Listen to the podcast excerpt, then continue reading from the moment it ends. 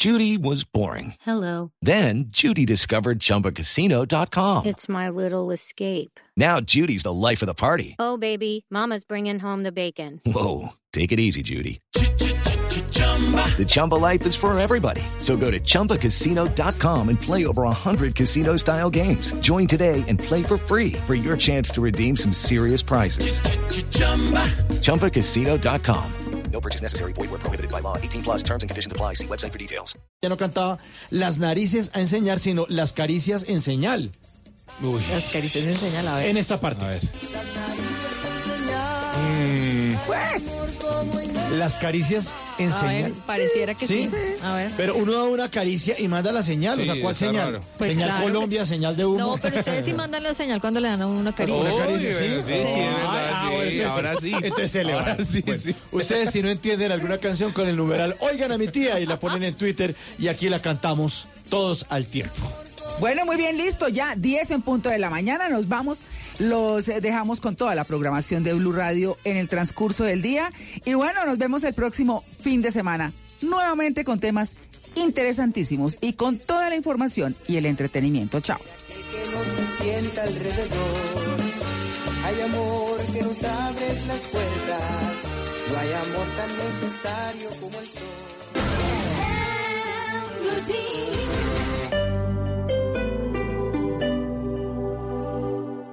En octubre, en Motovalle Ford, preparamos tu fiesta para diciembre. Reclama un bono de 55 mil pesos en kit de sincronización o un bono de 270 mil pesos en kit de reparación más bomba. Promoción válida hasta el 31 de octubre de 2019. Aplican para Ford Fiesta 2011 en adelante. Agenda tu cita al Contact Center 746-1234 o visítanos en la calle 13 número 4991 Puente Aranda. www.motovalle.com. Estás escuchando Blue Radio y bluradio.com.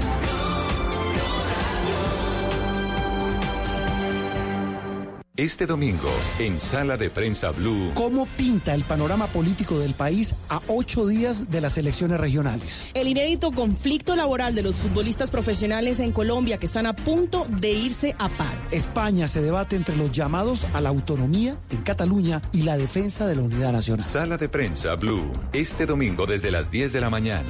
Presenta Juan Roberto Vargas por Blue Radio y bluradio.com. La nueva alternativa.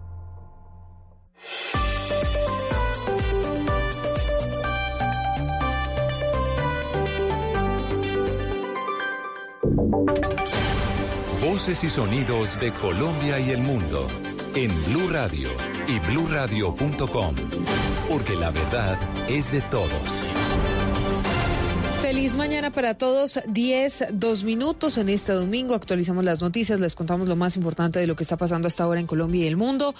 Y lo más importante llega desde Chile. Mucha atención porque las autoridades están investigando la muerte de un colombiano en medio de las graves protestas que se presentan desde hace ya tres días en Chile.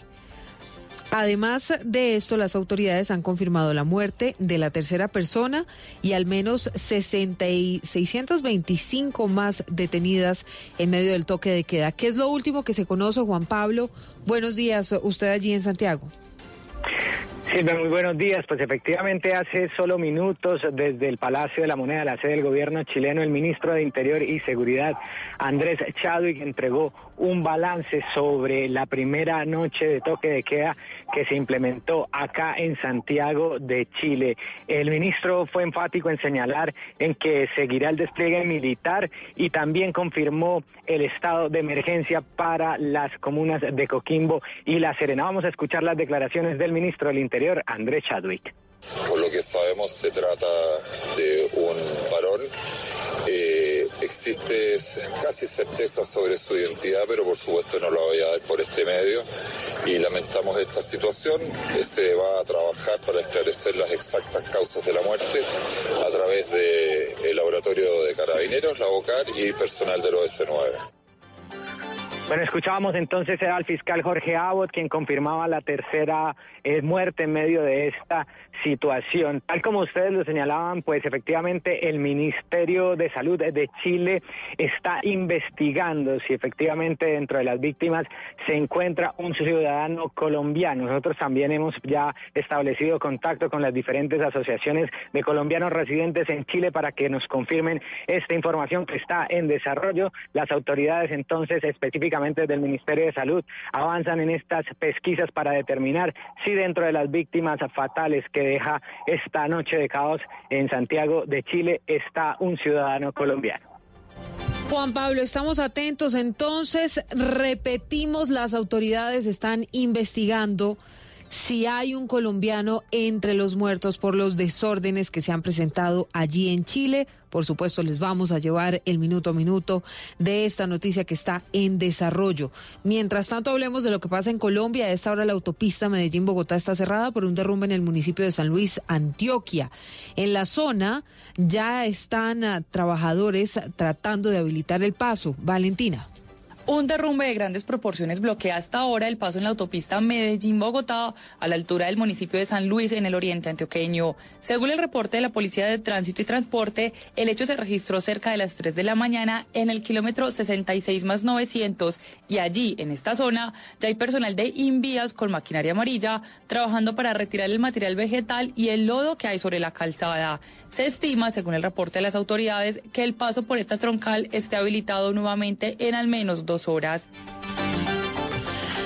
Seguimos uh, con noticias. Con más de 60 mil efectivos, el ejército va a garantizar la seguridad durante las elecciones locales y regionales del próximo domingo aquí en Colombia. Kenneth. Así es, Silvia, pues para están habilitados más de 37 millones de ciudadanos. La Registraduría Nacional dispuso más de 11.590 puestos de votación y durante los comicios para elegir alcaldes, gobernadores, concejales municipales, asambleas departamentales y juntas administradoras locales, el ejército señaló que dispuso de más de 60.000 efectivos. Así lo dijo el comandante del ejército, el general Nicasio Martínez. La misión del Ejército Nacional en las elecciones es neutralizar las pretensiones de los grupos armados organizados y evitar situaciones de hecho que puedan afectar el normal desarrollo de los procesos electorales. Asimismo, el comandante del ejército señaló que para las elecciones ha dispuesto de más de, cinco, de 500 vehículos para ejercer control en los principales ejes viales del país. Kenneth, gracias. Y desde Cali, el ministro de Ambiente anunció que disminuyeron las cifras de deforestación en la Amazonía colombiana durante el último trimestre, Víctor. Lo que ha dicho el ministro de Ambiente Ricardo Lozano es que esta disminución, que es del 18% en comparación con el último trimestre del 2018, se debe al trabajo articulado de las autoridades en los departamentos que comprenden la Amazonía colombiana. Por ejemplo, en los últimos tres meses del año pasado, el departamento de Caquetá registraba una cifra de deforestación cercana a las 26 mil hectáreas. Actualmente, esa cifra está en las 9.900 hectáreas. Eso no quiere decir que tenemos que bajar la guardia, lo contrario, empieza la temporada seca de amazónica es cuando se aprovechan los criminales para prender fuego a los y crear incendios forestales, por eso tenemos que estar muy alerta y gracias a la prevención también de comunicación por él. El ministro Lozano además señaló que Putumayo, otro de los departamentos afectados, registra actualmente una disminución del 6% en deforestación. Y en deportes, Rigoberto Urán visitó Cali en las últimas horas. Se refirió al avance de su recuperación, que fue lo que dijo Joana. Rigo, eh, Rigoberto Urán Silvia estuvo en Cali en las últimas horas y recordemos que él sufrió una grave caída en la pasada vuelta a España, tuvo fracturas en las costillas y perforación de un pulmón y habló sobre su objetivo de recuperar la movilidad en su brazo izquierdo. Lo que más anhelo es volver a recuperar mi movilidad, estar perfectamente y volver a entrenar. Cuando yo me monto en la bicicleta hay muchos sueños. Obviamente, cuando uno va a una carrera, estar seis, ocho meses en Europa es porque todavía sueña con estar adelante, sueña con dar lo mejor. Entonces, hay muchos sueños. El principal y el primordial es volver a recuperar todo. Una vez recupere eso y tener salud, ya nuevamente cuando vamos a las carreras las queremos hacer súper bien. Urán aún no tiene claro cuál será su calendario del 2020, pero dijo que quiere estar en los Juegos Olímpicos de Tokio. Joana Quintero, Blue Radio. Detalles de todas estas noticias en blueradio.com, en Twitter, en arroba Blue Radio Coya. Llega sala de prensa. El aceite de palma 100% colombiano es natural, es saludable, es vida. En Blue Radio son las 10 de la mañana, 9 minutos. ¿El aceite de palma colombiano es natural? Supernatural. Viene directamente de su fruto. Conoce el aceite de palma colombiano. Es natural, es saludable, es vida. Reconócelo por su sello y conoce más en lapalmaesvida.com. Aceite de palma 100% colombiano. Una campaña de Fede Palma con el apoyo del Fondo de Fomento Palmero. Eres un romántico empedernido. Sabes que por amor haces lo que sea. Incluso cocinar las más ricas pastas. Y traer a tu casa una de las ciudades más románticas del mundo. Donde Romeo y Julieta se amaron por siempre. Sin duda, eres un campeón. Una de las capitales mundiales de la ópera. Para ti, nada es imposible. Apuesto a que eso no se lo esperaba. Pastas Verona. Si sabes de amor, sabes de pasta. Trabajamos pensando en usted. Lo que se conoció esta semana, de lo que hablamos, lo que pasó en la ciudad, en el país, en el mundo, lo que viene para la próxima semana. Todo se revisará en nuestra sala de prensa blue. Ahora, cada domingo nos reuniremos para oír, entender y analizar lo más importante de la semana. Aquí empieza Sala de Prensa Blue. Presenta Juan Roberto Vargas por Blue Radio y bluradio.com. La nueva alternativa. Muy buenos días, los saludamos como siempre después de las 10 de la mañana aquí en sala de prensa en Blue Radio. También es sala de prensa en televisión, me confundo a veces con el... No, es sala de prensa... Ambos igual de buenos. Sí. Que sea esta la oportunidad para invitar a los oyentes a que nos vean en televisión. Exactamente. Hay- Hay sala de prensa de Blue, que es eh, aquí en las frecuencias de Blue Radio, todos los domingos de 10 a 12, ¿cierto? Sí, aquí de 10 a 12. Y tenemos sala de prensa televisión. En digital. En nuestra edición digital que es en Noticias Caracol Ahora, el canal de Noticias Caracol que ustedes pueden ver a través de YouTube. Y a través de todas las plataformas digitales de Noticias Caracol. Ese es de lunes a viernes a partir de las 8 de la noche. Y sala de prensa Blue los domingos de 10 a 12 del mediodía. En sala de prensa televisión, ¿Mm? ¿qué vemos? En sala de prensa televisión no ven sala de prensa blue. o sea, valga la aclaración. Es un programa donde se analizan para entender lo que pasó y entender lo que viene con las El noticias mismo del día. concepto, pero Claro, del día. Exacto. claro. Pero igual, con analistas. Analistas, periodistas, protagonistas. eh, y, ah, tratamos de llevarle a los televidentes y a quienes también nos oyen eh, el detrás de las noticias. El fallo de la ley de la Corte sobre la ley de financiamiento, ¿qué hay detrás de?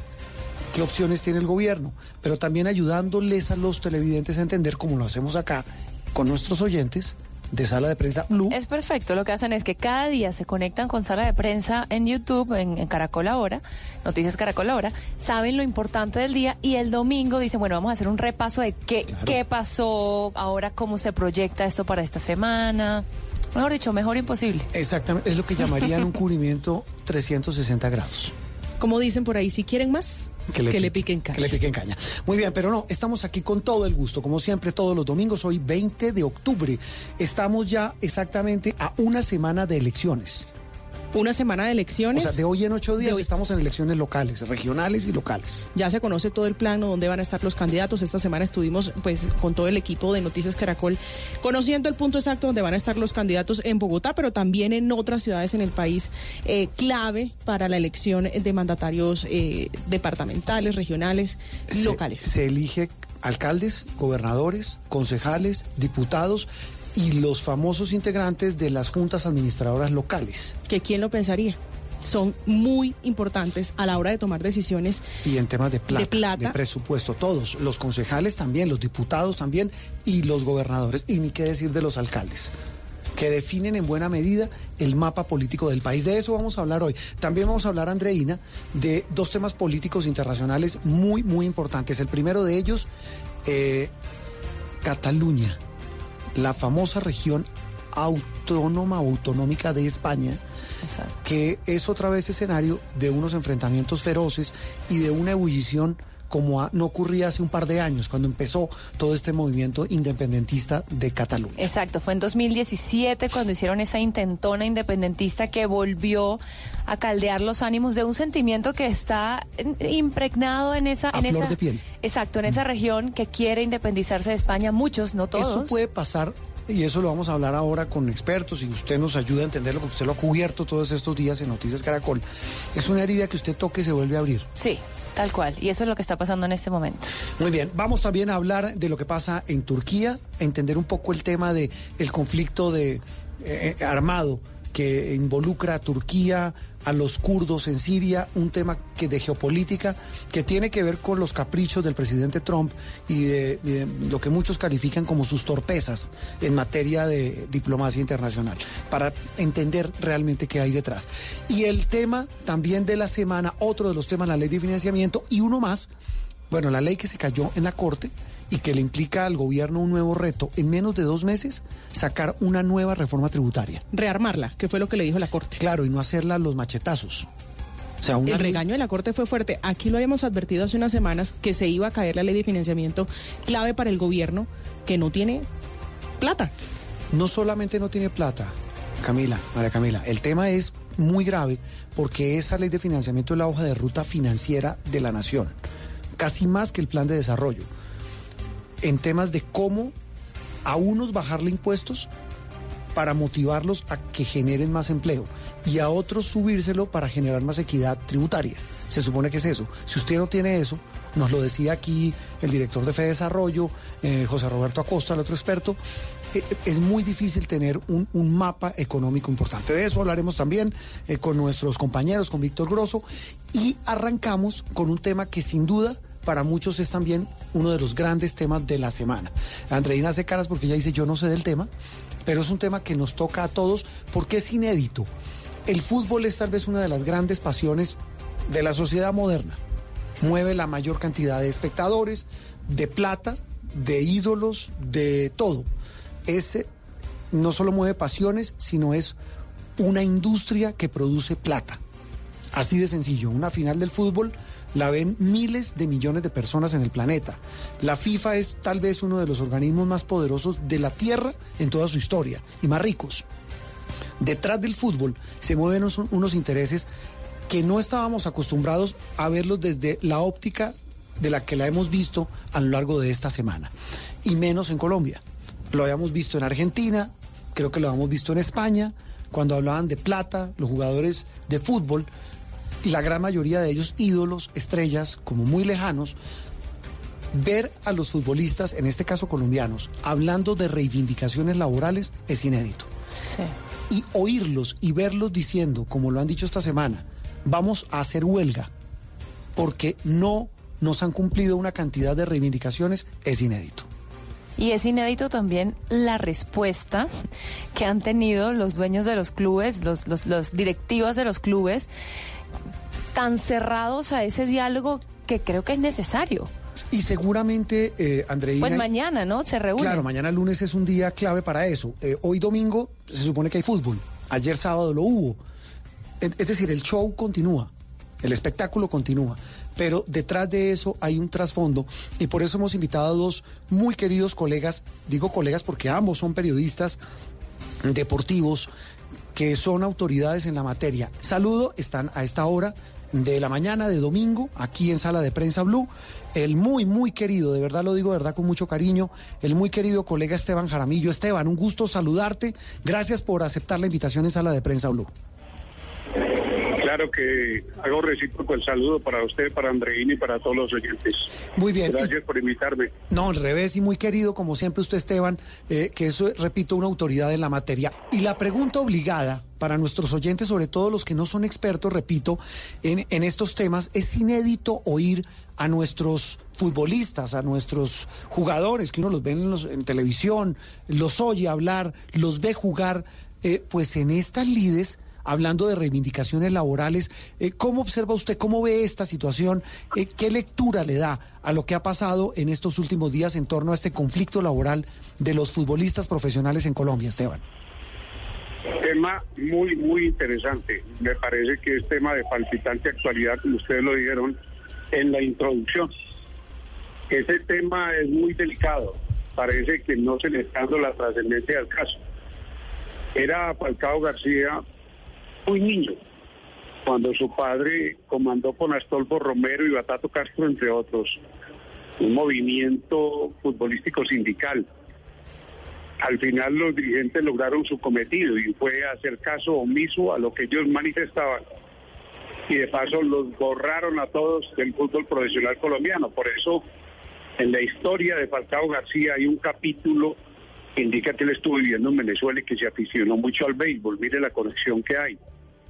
Falcao García se ve con su padre Radamel Falcao García de Venezuela porque a él prácticamente lo expatriaron. Él tuvo que marcharse. Esos movimientos sindicales en Colombia no han progresado mucho, nunca han fraguado en algo. No es obstáculo para reconocer que ellos tienen el derecho que les asiste de protestar, de exigir, de buscar diálogos, de procurar acercamientos. Pero eso tiene muchas aristas, muchas aristas. Es que positivo tiene para los jugadores, especialmente para aquellos que ganan 300 y 400 millones de pesos mensuales.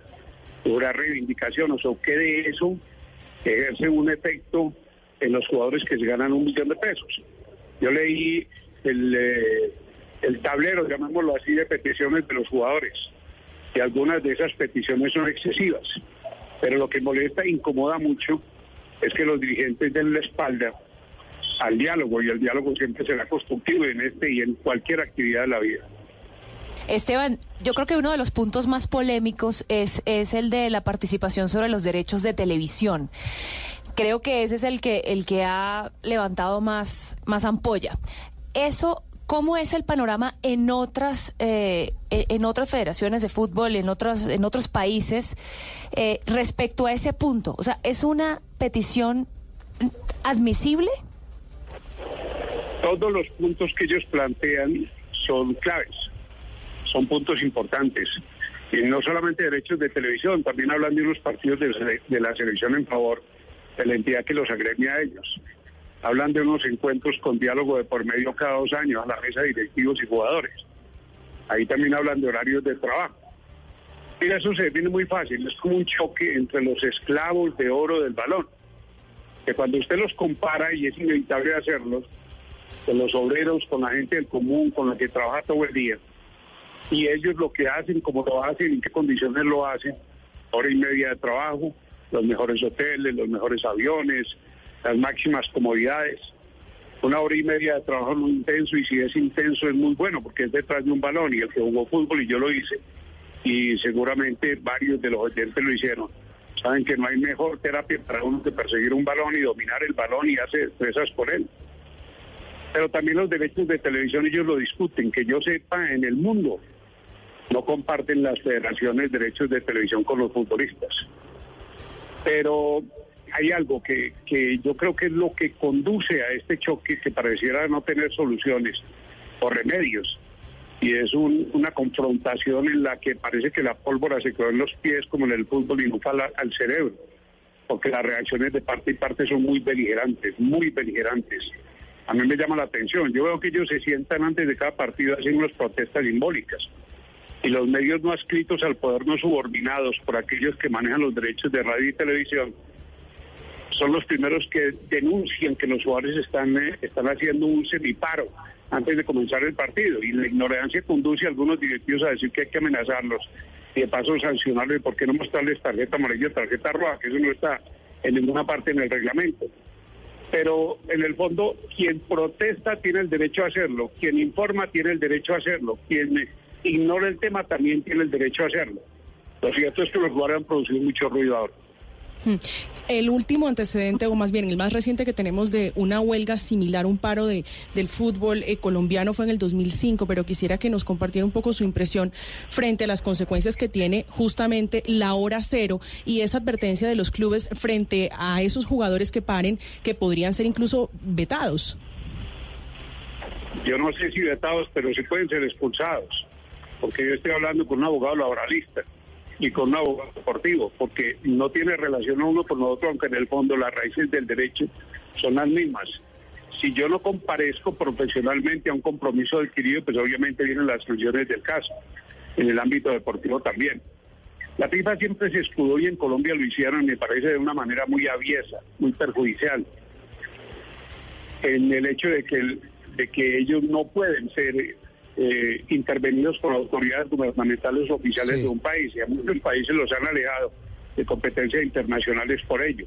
Pero yo creo que a la larga o en cualquier circunstancia un trabajador que pide reivindicaciones tiene que ser considerado como tal de igual manera como los otros trabajadores frente a la legislación laboral de cada país. Yo creo que ese, ese punto, Esteban, que usted toca es fundamental, porque yo creo, y si mi memoria no me falla, es la primera vez que en serio y en firme y en forma los jugadores de fútbol en Colombia piden eso que usted está diciendo, que les respeten reivindicaciones laborales como a cualquier otro trabajador.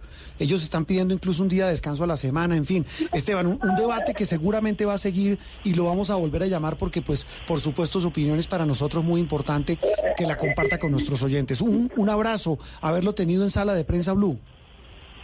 ¿Me permite, le digo algo? Claro que sí, don Esteban.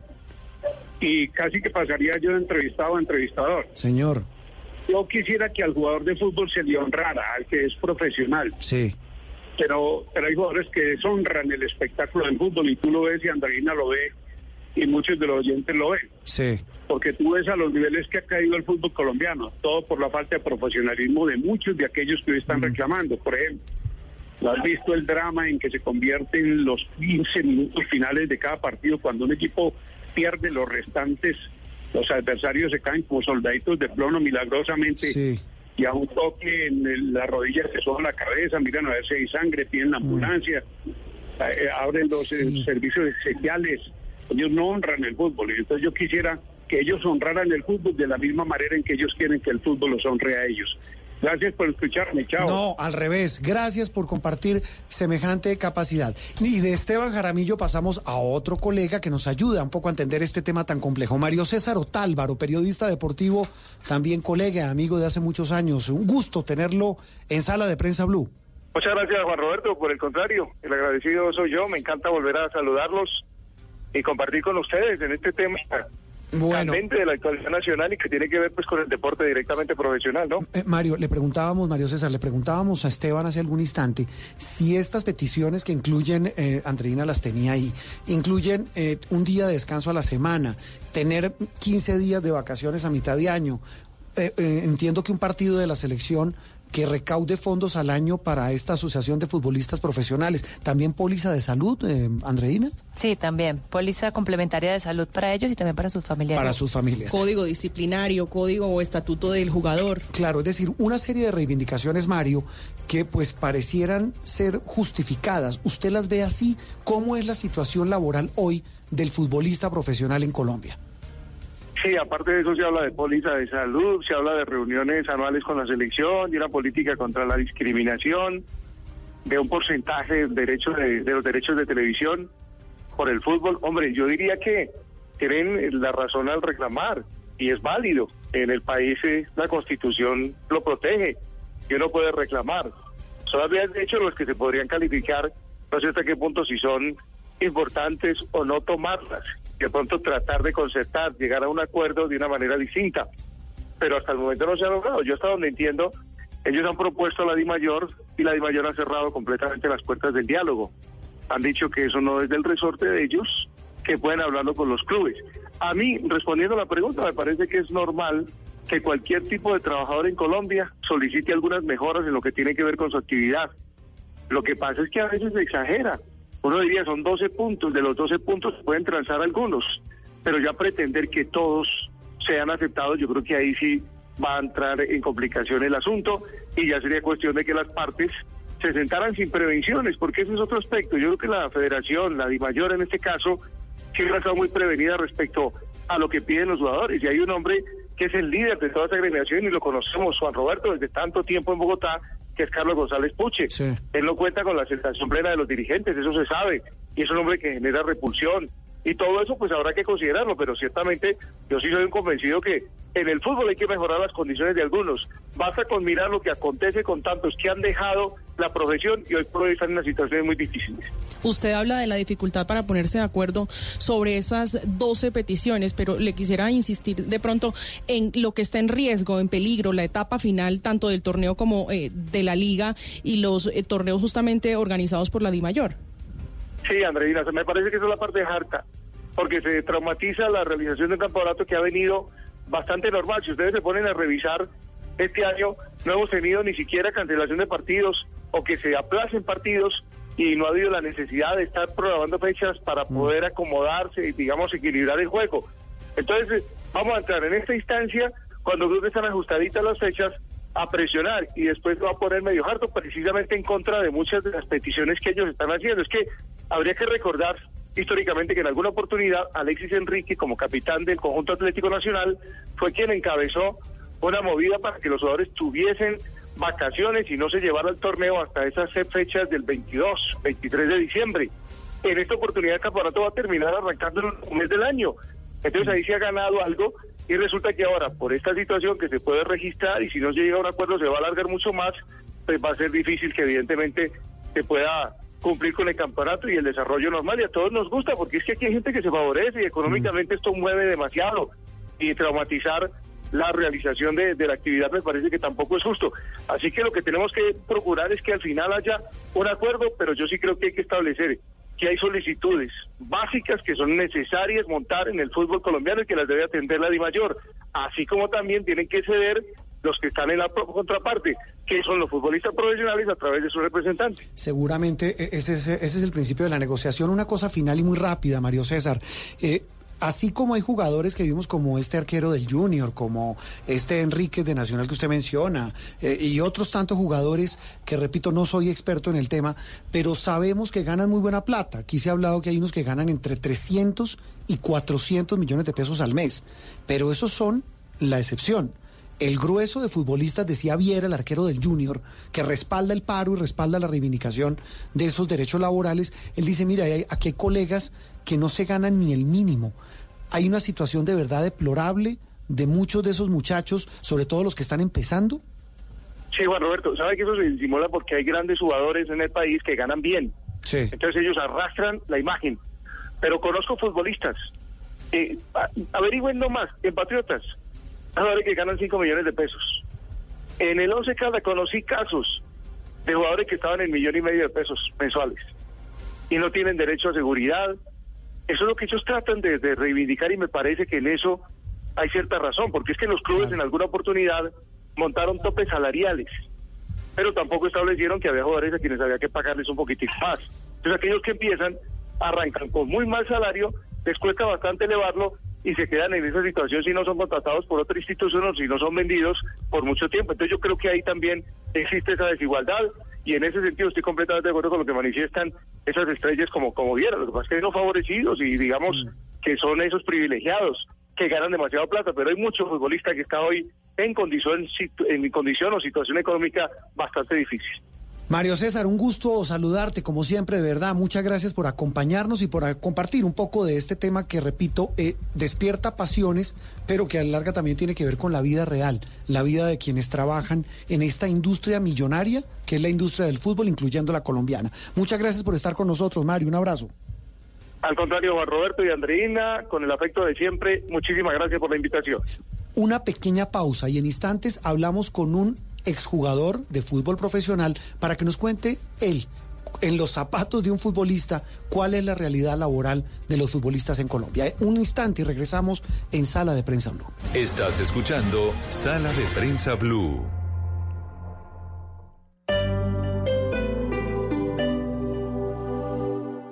Desde Australia llega al Teatro Mayor Julio Mario Santo Domingo el Circus Os, un vibrante espectáculo familiar que mezcla danza, acrobacia, música y teatro. Del jueves 24 de octubre al domingo 3 de noviembre. Compre ya sus entradas a través de primera fila o en taquillas del teatro. Apoya a Bancolombia y Caracol Televisión. Invita a Blue Radio y Alcaldía de Bogotá. Más información www.teatromayor.org. Código PULEP GKL 832.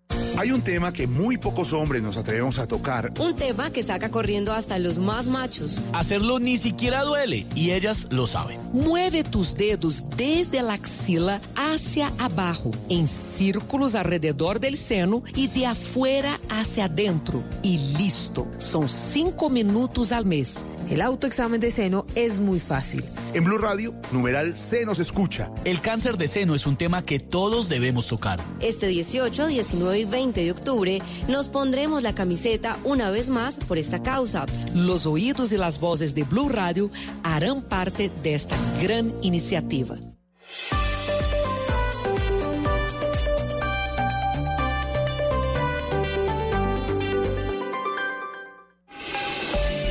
El aceite de palma 100% colombiano es natural, es saludable, es vida. En Blue Radio son las... En sala de prensa Blue son las 10 de la mañana, 34 minutos. ¿Aceite de palma colombiano? Sí, el que es 100% libre de grasas trans. No cambia el sabor de tus comidas y es natural porque viene directamente de su fruto. Conoce el aceite de palma colombiano. Es natural, es saludable, es vida. Reconócelo por su sello y conoce más en lapalmaesvida.com. Aceite de palma 100% colombiano. Una campaña de Fede Palma con el apoyo del Fondo de Fomento Palmero. Eres un romántico empedernido. Sabes que por amor haces lo que sea. Incluso cocinar las más ricas pastas. Y traer a tu casa una de las ciudades más románticas del mundo. Donde Romeo y Julieta se amaron por siempre. Sin duda, eres un campeón. Una de las capitales mundiales de la ópera. Para ti, nada es imposible. Apuesto a que eso no se lo esperaba.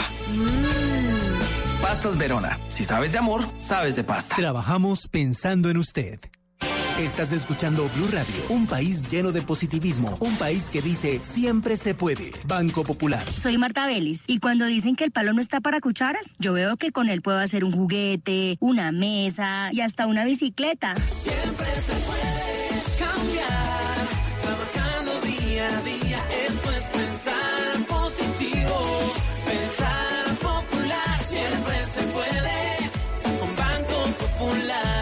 Marta es clienta del Banco Popular y junto a ella pensamos que si miramos la vida de manera positiva, sabremos que siempre se puede. Banco Popular, somos Grupo Aval, y la Superintendencia Financiera de Colombia. Para conocer una historia hay que investigar, hablar con los protagonistas, buscar todos los datos y recorrer paso a paso sus detalles. Todo con la ayuda de Los Informantes. El programa de periodismo investigativo de Caracol Televisión llega a Blue Radio. Espérelo todos los domingos después de Encuentros Blue. Los Informantes por Blue Radio y bluradio.com. La nueva alternativa. Esto es Sala de Prensa Blue. Andreina, en instantes hablamos, volvemos a Sala de Prensa Blue. Hoy domingo 20 de octubre, Andreina en instantes nos va a hablar qué lío este tema de, de el- de- del enredo bélico y diplomático entre Turquía y los kurdos. Sí, decir, una decisión de Estados Unidos tiene otra vez como un polvorín esta región. eh, el anticipo es que es una decisión, un capricho de Trump. Bueno, es una promesa de campaña. Él ha estado retirando tropas porque él dice que ya ah, es hora de estar fuera de guerras inútiles. Digamos que en ese Trump estaba en esa zona luchando contra el Estado Islámico y el Estado Islámico prácticamente quedó reducido. Lo que pasa, exacto, ISIS. Daesh también se le conoce. Sí. Lo que pasa es que ahora con el retiro de tropas se puede reforzar el Estado Islámico. Muy bien, en el campo de, de noticias nacionales, eh, María Camila, usted tiene esta noche en Noticias Caracol una entrevista bien interesante, esta noche de domingo. Una entrevista con el hombre que ha sido protagonista en las últimas semanas eh, por tal vez la indagatoria de los últimos tiempos en el país, que es la del expresidente Álvaro Uribe Vélez, y hablo del abogado Diego Cadena. El polémico. El polémico abogado que está detrás, según la Corte Suprema de Justicia, de esos sobornos o esa compra de testigos para que cambiaran su versión en favor de el Pero- exmandatario. Eh, ¿Él no está fuera del país? Está fuera del país, está en Miami, habló con Noticias Caracol, respondió todos los cuestionamientos. Estuvimos en Miami la semana pasada eh, conversando con el abogado Diego Cadena, quien eh, da su versión de lo que ocurrió en esas visitas a las cárceles donde alcanzó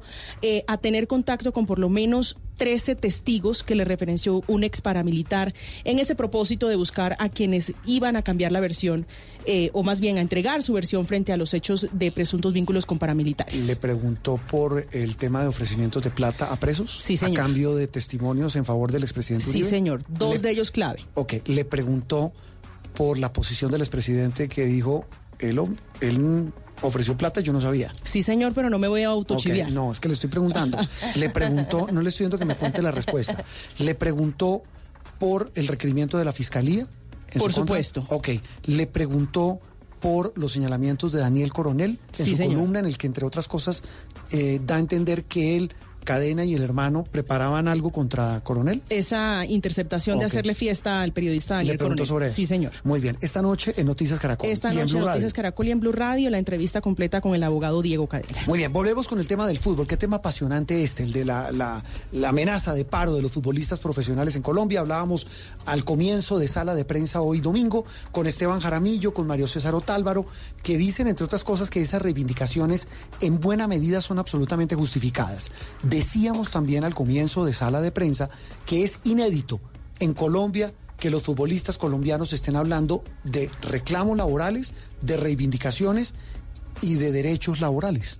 No lo habíamos oído nunca. No, pero en países como usted bien dijo, como Argentina, por ejemplo, sí, sí es muy común. En Es España también. Claro. Y en Uruguay, si no estoy mal, también. Por ejemplo, eso de los de los derechos de televisión, que es lo que a mí más me ha llamado la atención. Aquí estaba revisando y en estos tres países los jugadores eh, los tienen.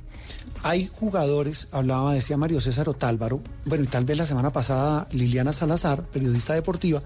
En Colombia hay futbolistas que ganan muy buena plata, yo creo que como en todo, que ganan 300, 400 millones de pesos al mes. Son estrellas. Es una buena plata. No, pues claro, y son estrellas. Pero ellos son la inmensa minoría, como se diría en la HJCK. Pero la inmensa mayoría ganan muy poco. Y se someten, nos decían acá, a condiciones laborales a veces eh, no dignas, como tener que pagar su seguridad social. No descansar. No descansar. eh, depender, yo no sé mucho del tema, del tema de los pases, de quién le compra su pase, dependiendo lo que se valorice y dependiendo lo que juegue. Es decir, es como un tema muy azaroso, pero sabe, poco estable. Sa- ¿Sabe una cosa? Eh, personalmente había visto a esos jugadores sentarse eh, a través de las redes sociales, pero no entendía porque no conozco muy bien eh, el, el tema de fútbol, pero sí los veía sentarse cuando sonaba el pitazo como una manera de protesta. Sí, pero personalmente siempre he creído o siempre había estado engañada, por decirlo de alguna manera, porque uno ve a los futbolistas salir a la cancha con esa sonrisa, con ese entusiasmo. Claro, son, hacen parte de un espectáculo, pero primero son seres humanos, segundo son profesionales, tercero tienen familia, Tienen como familia. cualquier trabajador colombiano. Pero ¿sabe qué? Hablemos con alguien que conoce del tema, porque además lo vivió, lo trabajó y es una autoridad en la materia. Bonner Mosquera fue jugador de Millonarios hace ya unos añitos, un tiempito. Hizo parte de una generación gloriosa del equipo azul. Si no me equivoco y me corrige Bonner, eh, saludándolo hoy domingo en sala de prensa Blue, muy buenos días, en los años 80, ¿cierto? Buenos días, Juan Roberto. Un gusto en saludarlo. Sí. Mm, No, no, no, yo estuve en los 90. 90, sí, finales de los 80, comienzos de los 90, tal vez. No, no, eh, comienzos de los 90 Sí. hasta el 2006. Hasta el 2006, sí, no, fue hasta reciente. Eh, Bonner fue un gran jugador, uno de los hombres insignia de un equipo muy bueno que tenía Millonarios en esa época, lo recuerdo bien como hincha, iba, pagué boleta por ir a verlo muchas veces.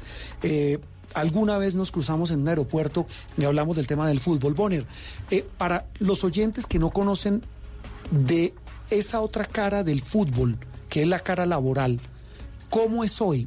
¿Qué conoce usted? ¿Cómo es la vida laboral de un futbolista colombiano? Bueno, Juan Roberto, eh, yo creo que debo opinar a la distancia porque hace mucho tiempo que yo salí del fútbol. Sí. Ya, ya 13 años y, he estado dedicado a, a mi empresa. No he tenido mucho, mucho acercamiento y conocimiento sobre lo que está pasando en la actualidad. Pero de acuerdo a lo que uno, lo que uno percibe y lo que uno ha visto últimamente, se sabe que las condiciones son mucho mejor ahora para los jugadores que cuando jugábamos nosotros, ¿no? ¿Así han mejorado? Sí, muchísimo, sensiblemente, claro. ¿Cómo eran antes y cómo pueden ser hoy? Mm, antes había muchas diferencias. Empecemos con, con el, el tema contractual. Nosotros teníamos siempre dos contratos, uno por publicidad, otro por, por, por prestación de servicios. Y, y habían situaciones como las que cuando un equipo grande como Millonarios, digamos, no clasificaba al, a los cuadrangulares, al octogonal, porque en esa época eran octogonales, en- por momentos se demoraban los pagos, nos se quedaban demorando cinco seis meses, era una situación complicada. Ahora la situación ha cambiado muchísimo para el jugador, hay muchos beneficios para ellos. Sí, eh, mire, Bonner, ahí hay un tema importante y es el tema de la remuneración. Siempre, repito, se han tejido muchas versiones y en el imaginario colectivo, pues uno dice, uy, futbolista tiene plata, gana plata, se vuelve hasta rico, millonario. ¿Eso es así? Como en todas las actividades de la vida, hay jugadores clase A, clase B y clase C, como, como en todo. Eh, los jugadores que tienen cierto reconocimiento, que tienen cierto nivel competitivo, pues son clase A, hay otros que, que, no tienen tanta figuración. Entonces, de acuerdo a eso, de acuerdo a los rendimientos, pues son los salarios. Sí, y hay otro tema, no solamente el del salario, el tema de las condiciones laborales, porque pues uno ve que siempre los futbolistas eh, trabajan el fin de semana, ¿no? Cuando uno descansa Cuando se normalmente. supone que, digamos, tienen el horario trocado, perdóneme la expresión. ¿Y entre semana entrenan? Sí, co- ¿cómo es una rutina laboral de un futbolista, eh, eh, Bonner? Bueno, en mi época era, eh, jugaba uno los domingos, el lunes descansaba, entrenaba martes doble jornada, miércoles doble jornada, el jueves y el viernes una jornada, después el sábado viajaba o concentraba y al domingo volvía y jugaba. Esa Sí. era más o menos la rutina que se tenía. Claro, pero también recuerde que hay, bueno, usted me corrige, hay partidos eh, muchas veces miércoles y domingo, ¿no?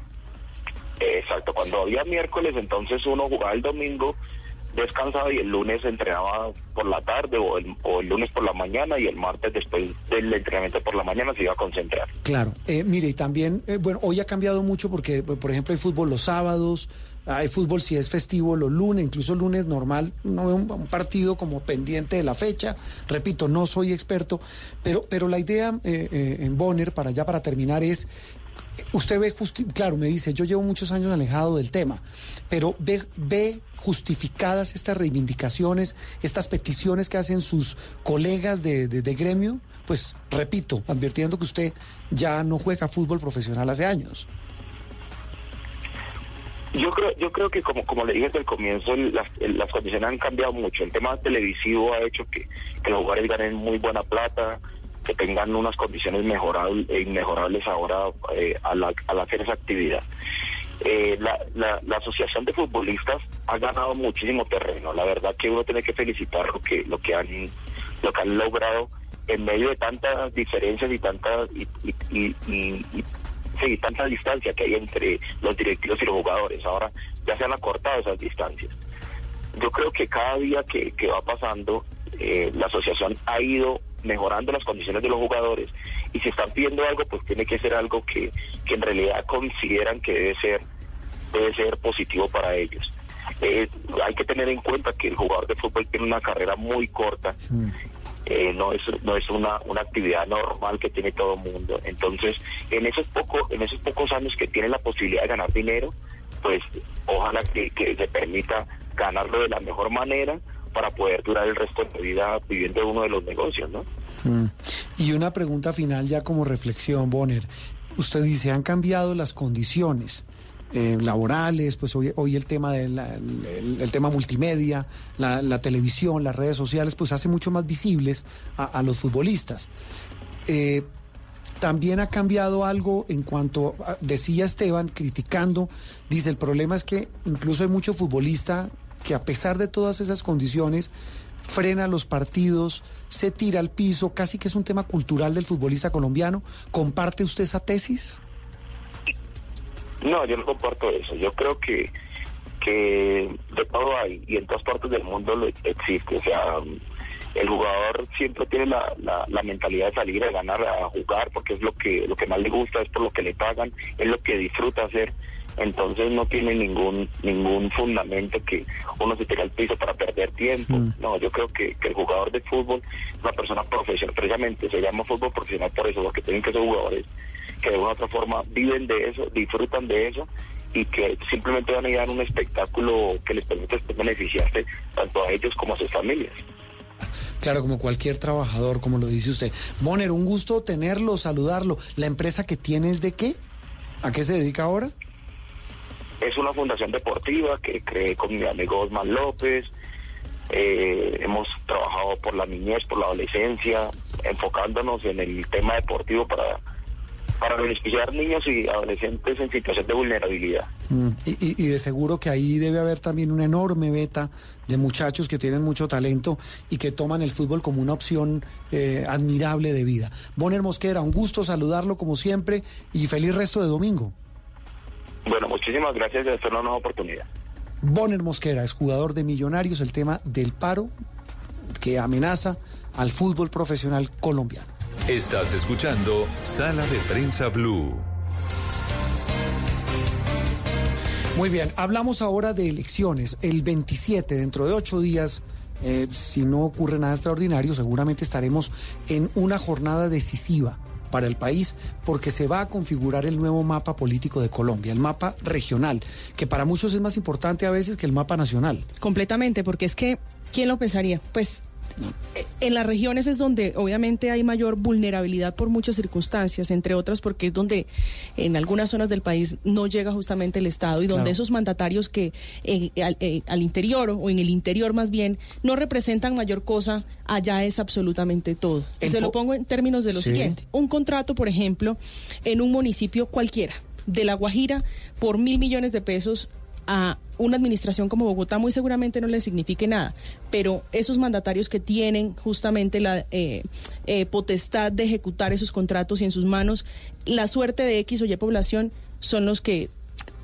deberían importarnos mucho más. No, pues claro, acuérdese, ese, ese prócer de la corrupción política, Juan Carlos Martínez Sinisterra, ese, ese corrupto político del Valle, que alguna vez dijo que una alcaldía de un pueblo chiquito en Colombia da más plata que una tonelada de coca.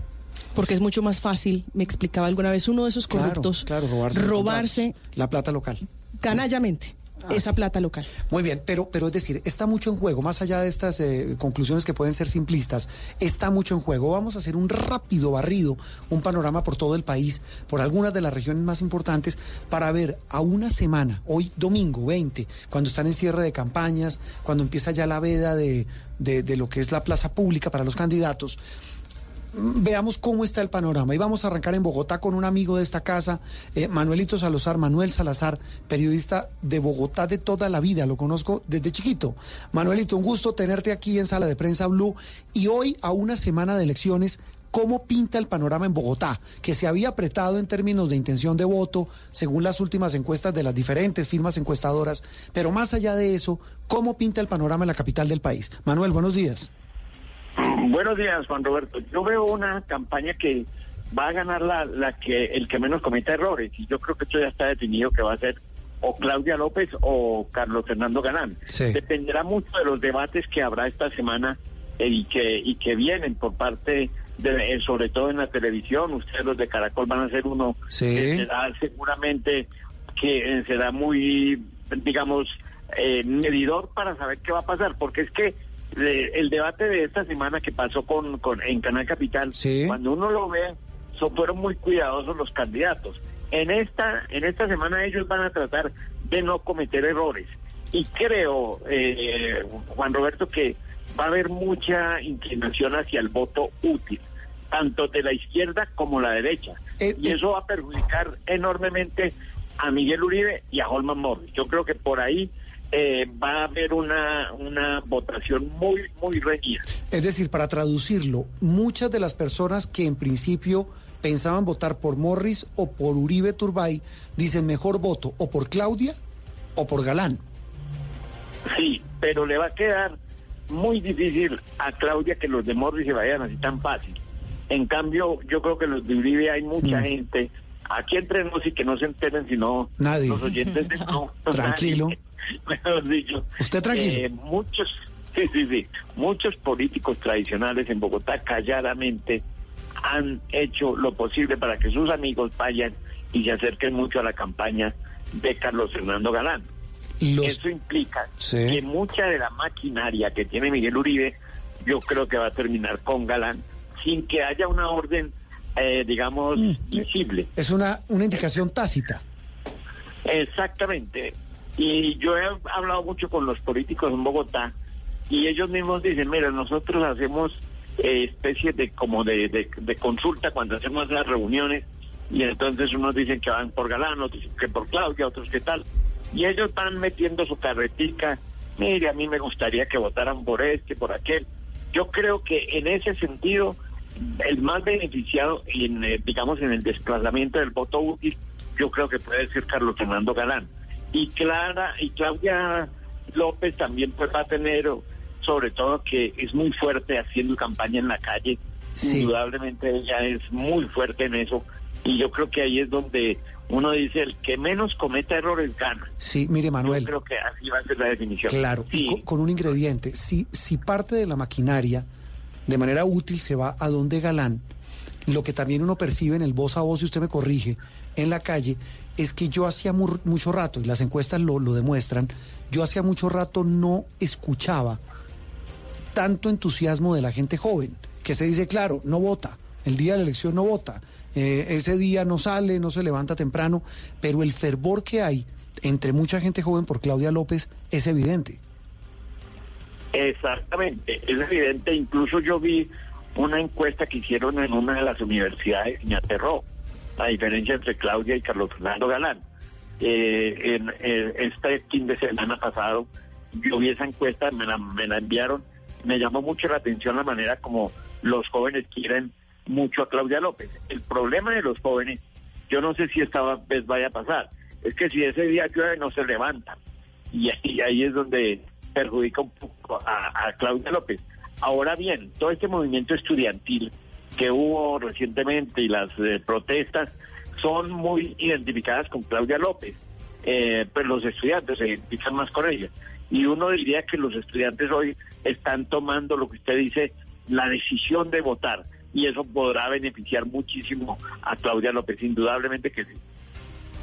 Y se podría decir, Manuel, que hay un viraje en Bogotá en estas elecciones en cuanto a que, a pesar de la polarización que está viviendo el país, las dos posiciones más extremas se podría decir que son eh, la de Holman Morris, pues ap- apoyado por Petro, y la de Uribe Turbay, apoyado por el Centro Democrático, y los que quedan en la mitad son los que finalmente, no, puede- no sé si llamarlos de la mitad, sobre todo a Claudia, pero eh, digamos esas posiciones menos extremistas son las que están liderando la campaña. ¿Se puede decir que, que esto es una, un viraje de Bogotá o algo distinto que tienen estas elecciones?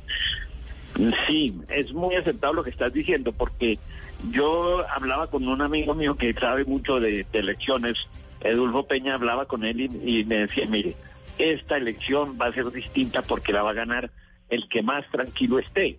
Y si usted nota, últimamente Claudia ha estado más tranquila, menos polarizante. Pelea de pronto con Galán por raticos, pero no, pero no se insultan como se estaban insultando al principio de la campaña. Y Galán siempre ha estado muy medido frente a los micrófonos y dice, no, no polaricemos, no hagamos esto. Yo creo que la gente está cansada de esa polarización. Y los dos candidatos de, de la extrema, como usted dice muy bien, entre Holman y Petro, eh, que está acompañado por Petro, y Miguel Uribe, que está acompañado con el doctor eh, Álvaro Uribe, eso sí está afectando a ellos dos. A mí me da la impresión de que, de que ellos dos podrían tener problemas eh, frente al electorado y de pronto se llevan una sorpresa en la votación. Uno, uno sabe que en Bogotá cada elección es distinta. Mire, Juan Roberto, usted puede tener eh, el próximo domingo la elección para alcalde y tiene la de presidente a los ocho días y es muy distinta. Eso siempre se presenta y uno se sorprende de la manera del viraje que dan los electores en Bogotá de una elección a otra. Usted recuerde que cuando fueron a la Cámara en la, eh, hace ocho años, el fuerte era el Centro Democrático y después ahora se convirtió el verde y se convirtió también en los decentes que tienen más curules que el Centro Democrático, digámoslo así, eh, unidos pues. Entonces uno dice, aquí hay unas diferencias de elección a elección. Y ojo, en esta elección alcalde y elección al consejo son más cercanos los concejales y los ediles a los candidatos que por ejemplo los representantes a la Cámara. Entonces uno tiene que tener muy en cuenta en eso que la maquinaria que funciona no tanto para alcalde, pero sí por ejemplo para el consejo. Entonces ahí hay unas incidencias que uno podría decir, la maquinaria puede o no ser determinante en la elección para alcalde. Yo todavía eso eh, lo dudo muchísimo, pero Sí. de todas maneras uno ve que el desplazamiento se está dando. Claro, es que, es que eso, eso que dice usted, Manuel, es clave. En muchas regiones del país, el voto de opinión no, no cuenta mucho y pues es clave, es la maquinaria, el clientelismo, eh, los partidos no tradicionales, pero sí los grandes caciques, que son los que mueven a, a su gente. Pero en el caso de Bogotá, esta elección seguramente gane quien gane, va a quedar de nuevo evidenciado que el que gana es porque la gente quiere es- elegirlo, no porque le pagan el voto, no porque la maquinaria eh, lo defina, pues eso habrá que esperar si pasa. Y tal vez otra conclusión final en el caso de Bogotá, que en el caso de que gane, por ejemplo, Galán, dos grandes derrotados serían dos presidenciables, Gustavo Petro y Sergio Fajardo. Petro con su candidato Morris y Fajardo con su candidata Claudia. Repito, si gana Galán, si llegase a ganar Claudia, pues el mapa y el rompecabezas sería otro. Manuelito Salazar, un gusto tenerte y hablamos dentro de ocho días a ver qué pasa con esta elección en Bogotá, que es muy interesante. Claro, Juan Roberto, y está muy, pero muy, muy, muy de, de alquilar balcón. Sí, está muy eh, buena la lo que usted mencionaba, este próximo jueves 24 a las 7 de la noche tenemos la encuesta final de Inbamer para Noticias Caracol Blue Radio y Semana. Y el viernes 25 a las 10 y media de la noche el debate final de los candidatos a la alcaldía de Bogotá. Va a estar bueno. Le prometo que va a estar bueno, Manuel. Un abrazo. No me lo pierdo. Ok. Muy bien. Gracias, Juan Roberto. Muy bien. En sala de prensa en instantes hablamos de la situación en la costa caribe, que está también buenísima, en Barranquilla, en Cartagena, eh, en, en Magdalena, en Bolívar, y también hablaremos de lo que pasa a ocho días de elecciones en otras regiones del país. Seguimos en sala de prensa Blue.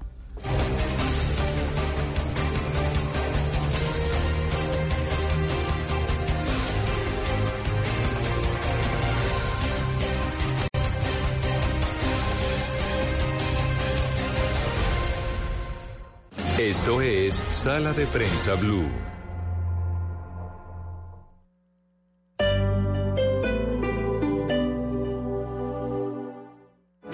Teatro Mayor Julio Mario Santo Domingo presenta a la gran violinista Anne-Sophie Mutter, interpretando las cuatro estaciones de Vivaldi, entre otras obras. 7 de noviembre, 8 pm. Compre ya sus entradas a través de primera fila o en taquillas del teatro. Apoya a Bancolombia y Caracol Televisión. Invita a Blue Radio y Alcaldía de Bogotá. Más información www.teatromayor.org. Código PLEB XGC 889. Si son historias, Esta historia tiene que ver con Catherine Rojas. A la edad de nueve años tuvo que salir desplazada desde Pitalito. Y ella tiene que salir a las calles de Bogotá a vender dulces. están en Blue Radio. Las grandes cosas se construyen poco a poco. Yo empecé a trabajar todos los días en algo pequeño y cuando me di cuenta había construido algo muy grande. Entonces realmente todos tenemos la capacidad eh, de salir adelante, de lograr lo que nos proponemos. Mañanas Blue, de lunes a viernes desde las 5 de la mañana. Si son historias, están en Blue Radio, la nueva alternativa.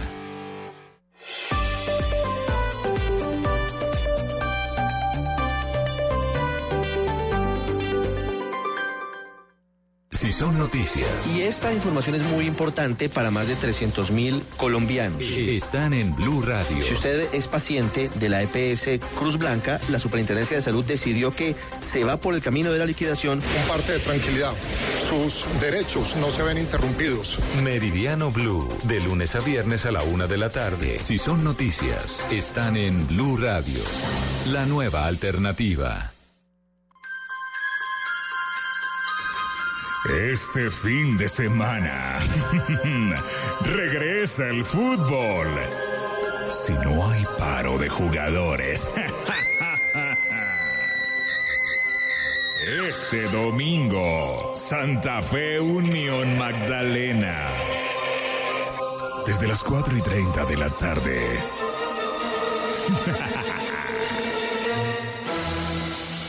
Si paran, los apoyamos. No hay fútbol. Blue Radio, la nueva alternativa.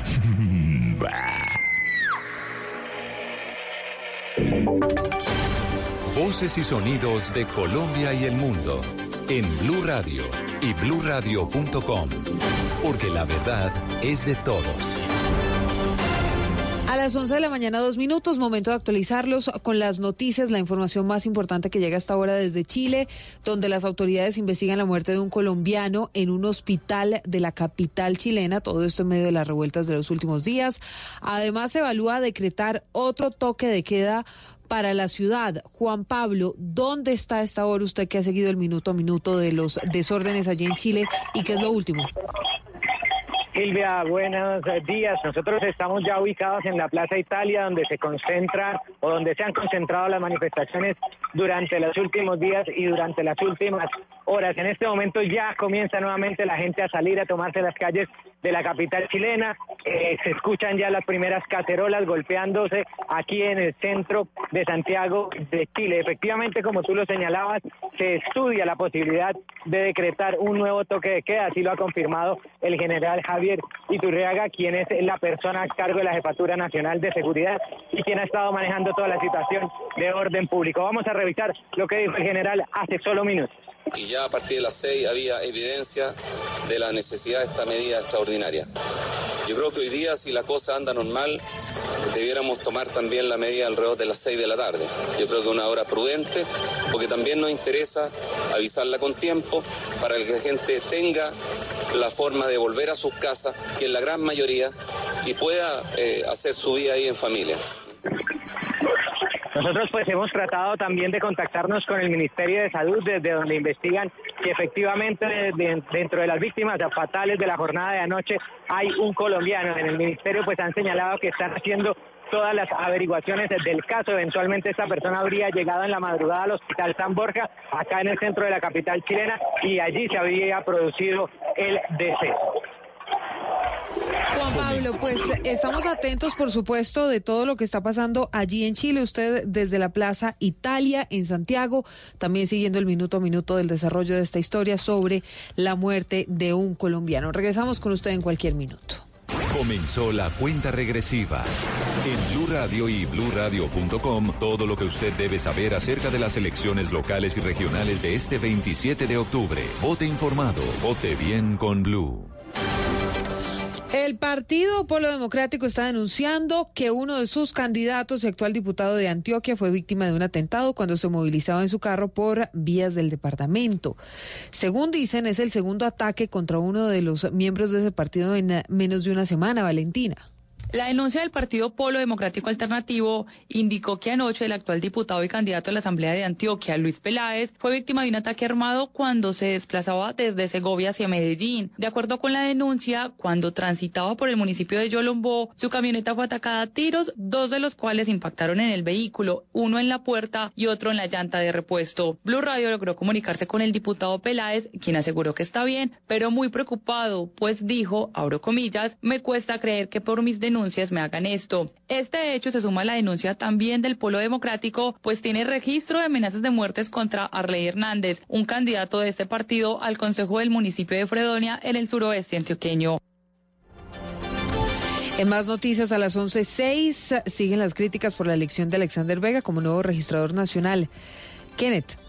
Silvia, pues tras nombrar a las altas cortes Alexander Vega como reemplazo de Juan Carlos Galindo como registrador nacional, muchos sectores han criticado su nombramiento y han pedido que se pronuncie este sobre las denuncias que hay en su contra en los que señalan que este que está acusado actualmente por supuesta venta de fallos mientras fungía como magistrado del Consejo Nacional Electoral, entre otros. Desde la misión de observación electoral le pidieron que aclare su situación antes de posesionarse en el mes de diciembre como registrador. Así lo dijo Alejandra Barrios. A nosotros nos preocupa muchísimo toda la información que se ha puesto en evidencia en los medios de comunicación. Antes de la posesión del registrador electo, eh, hay muchas explicaciones que dar, no solamente por parte de las tres cortes, los tres presidentes de las cortes que lo eligieron, sino también por él directamente. Eh, el señor Alex Vega debería empezar a aclarar uno a uno los puntos sobre los cuales se le señala a la opinión pública que no cumpliría con los requisitos éticos y de transparencia que se espera de la persona, que es la garante de que la organización del proceso electoral corresponde a mecanismos completamente transparentes y a metodologías que da garantías a todos los sectores por igual. Según algunas denuncias emitidas por la Fundación Paz y Reconciliación contra el electo, eh, registrador Alexander Vega. Este pues habría pagado su elección invitando a magistrados de las altas cortes a fiestas y entregando relojes, entre otros aspectos. En Bucaramanga un niño murió esto luego de que en su eh, de que su bicicleta se estrellara contra una tractomula. El menor alcanzó a ser trasladado a un centro médico donde minutos más tarde perdió la vida. ¿Qué fue lo que pasó, Julián? Un niño de 11 años de edad falleció tras chocar contra una tractomula en el kilómetro 1 de la vía que de Bucaramanga conduce a Pamplona en la comuna 14. Según el reporte entregado por la Policía Metropolitana de Bucaramanga, el accidente se registró cuando la víctima conducía una bicicleta y el vehículo de carga pesada realizaba una maniobra para salir de la estación de servicio. Tras quedar gravemente herido, el niño fue trasladado a la clínica La Merced, donde falleció mientras recibía atención médica. La racha de accidentes en Bucaramanga ya cobró la vida de dos personas. En el otro caso, una mujer murió tras ser arrollada por una camioneta de alta gama. Hablamos ahora de deportes. Falcao García mantiene separado del grupo principal del Galatasaray y se espera su recuperación para el partido de Champions. ¿Qué pasa con el Tigre, Joana? Pues Silvia, mira, a través de la página web, el Galatasaray informó que Falcao García mantiene un trabajo diferenciado con fisioterapeutas del club, avanzando en su recuperación de las molestias en el tendón de Aquiles. El colombiano acumula ya 18 días sin trabajar con el grupo principal y su técnico Fatih Terim no lo descarta para el partido ante el Real Madrid por Champions que será el martes próximo. Y cerramos con más actualidad de colombianos. Juan Fernando Quintero y Rafael Santos Borré fueron incluidos en, en los convocados para el clásico entre River y Boca por la Copa Libertadores que será el próximo martes. Joana Quintero, Blue Radio.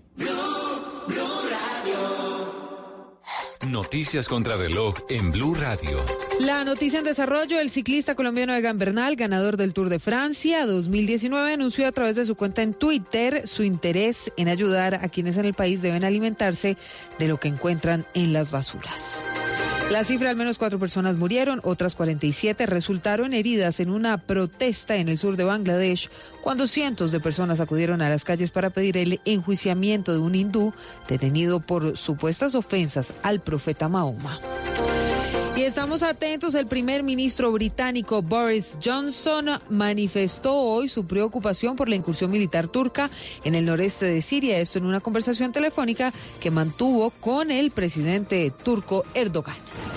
Detalles de todas estas noticias en blurradio.com, en Twitter arroba blurradioco. Llega mes, ya llega Sala de Prensa Blue. Continuamos con Sala de Prensa Blue. A las 12 nos volvemos a escuchar con una actualización de las noticias. Colombia decide en las regiones y en Blue Radio. Escucha en Mañanas Blue los principales problemas y las propuestas de los candidatos para las elecciones en octubre. En debate, Blue Radio y bluradio.com. Con el voto informado. Eres un romántico empedernido. Sabes que por amor haces lo que sea. Incluso cocinar las más ricas pastas. Y traer a tu casa una de las ciudades más románticas del mundo. Donde Romeo y Julieta se amaron por siempre. Sin duda, eres un campeón. Una de las capitales mundiales de la ópera. Para ti, nada es imposible. Apuesto a que eso no se lo esperaba. Pastas Verona. Si sabes de amor, sabes de pasta. Trabajamos pensando en usted. Esto es Sala de Prensa Blue.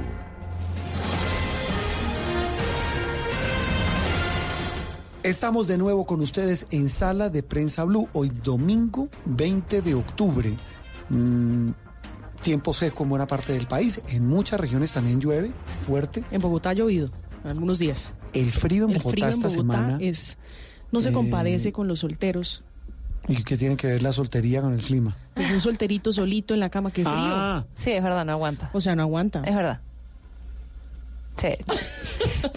Bueno, tampoco aguanta para los casados. Porque yo, por ejemplo, Claro que sí. no, ¿Cómo- no aguanta cómo? por una razón. Yo me levanto cuatro y media de la mañana y bajo a hacer ejercicio. Esta Eso es causal de divorcio. ¿Usted por qué se levanta a las 4 de la Porque mañana? no tengo más tiempo para Hoy hacer domingo, ejercicio. ¿a qué hora se levanta? Y hoy domingo me levanté tarde, seis y media. Seis y No. media de la mañana. Pero, pero me interesa eso. ¿Cómo así que usted casado, pero pues... No, yo me levanto cuatro y media a hacer ejercicio. Esta semana un día que salí, bajé, tenía que ir por la llave del gimnasio, en la portería principal, devolverme. Eh, cinco grados. El chiflón. Pero un frío bárbaro. ¿Le pegó el chiflón? Está haciendo mucho frío en Bogotá. En Tunja me dicen que han llegado a temperaturas de dos grados en la madrugada. Bueno, es que Tunja es de otro mundo. Bueno, vi una en Barranquilla y Oscar Montes, que es nuestro compañero en Barranquilla, me corrige. esta semana en Barranquilla, en la madrugada hizo un frío. Está enchaquetado. 24 grados. ¿O no, Oscar? Juan Roberto, un abrazo Y se ríe. desde este Caribe inmenso, para Andreina, para María Camila, para todos nuestros oyentes. Oscar. No, óyeme, Confiesa. Hace, hace un frito cachaco.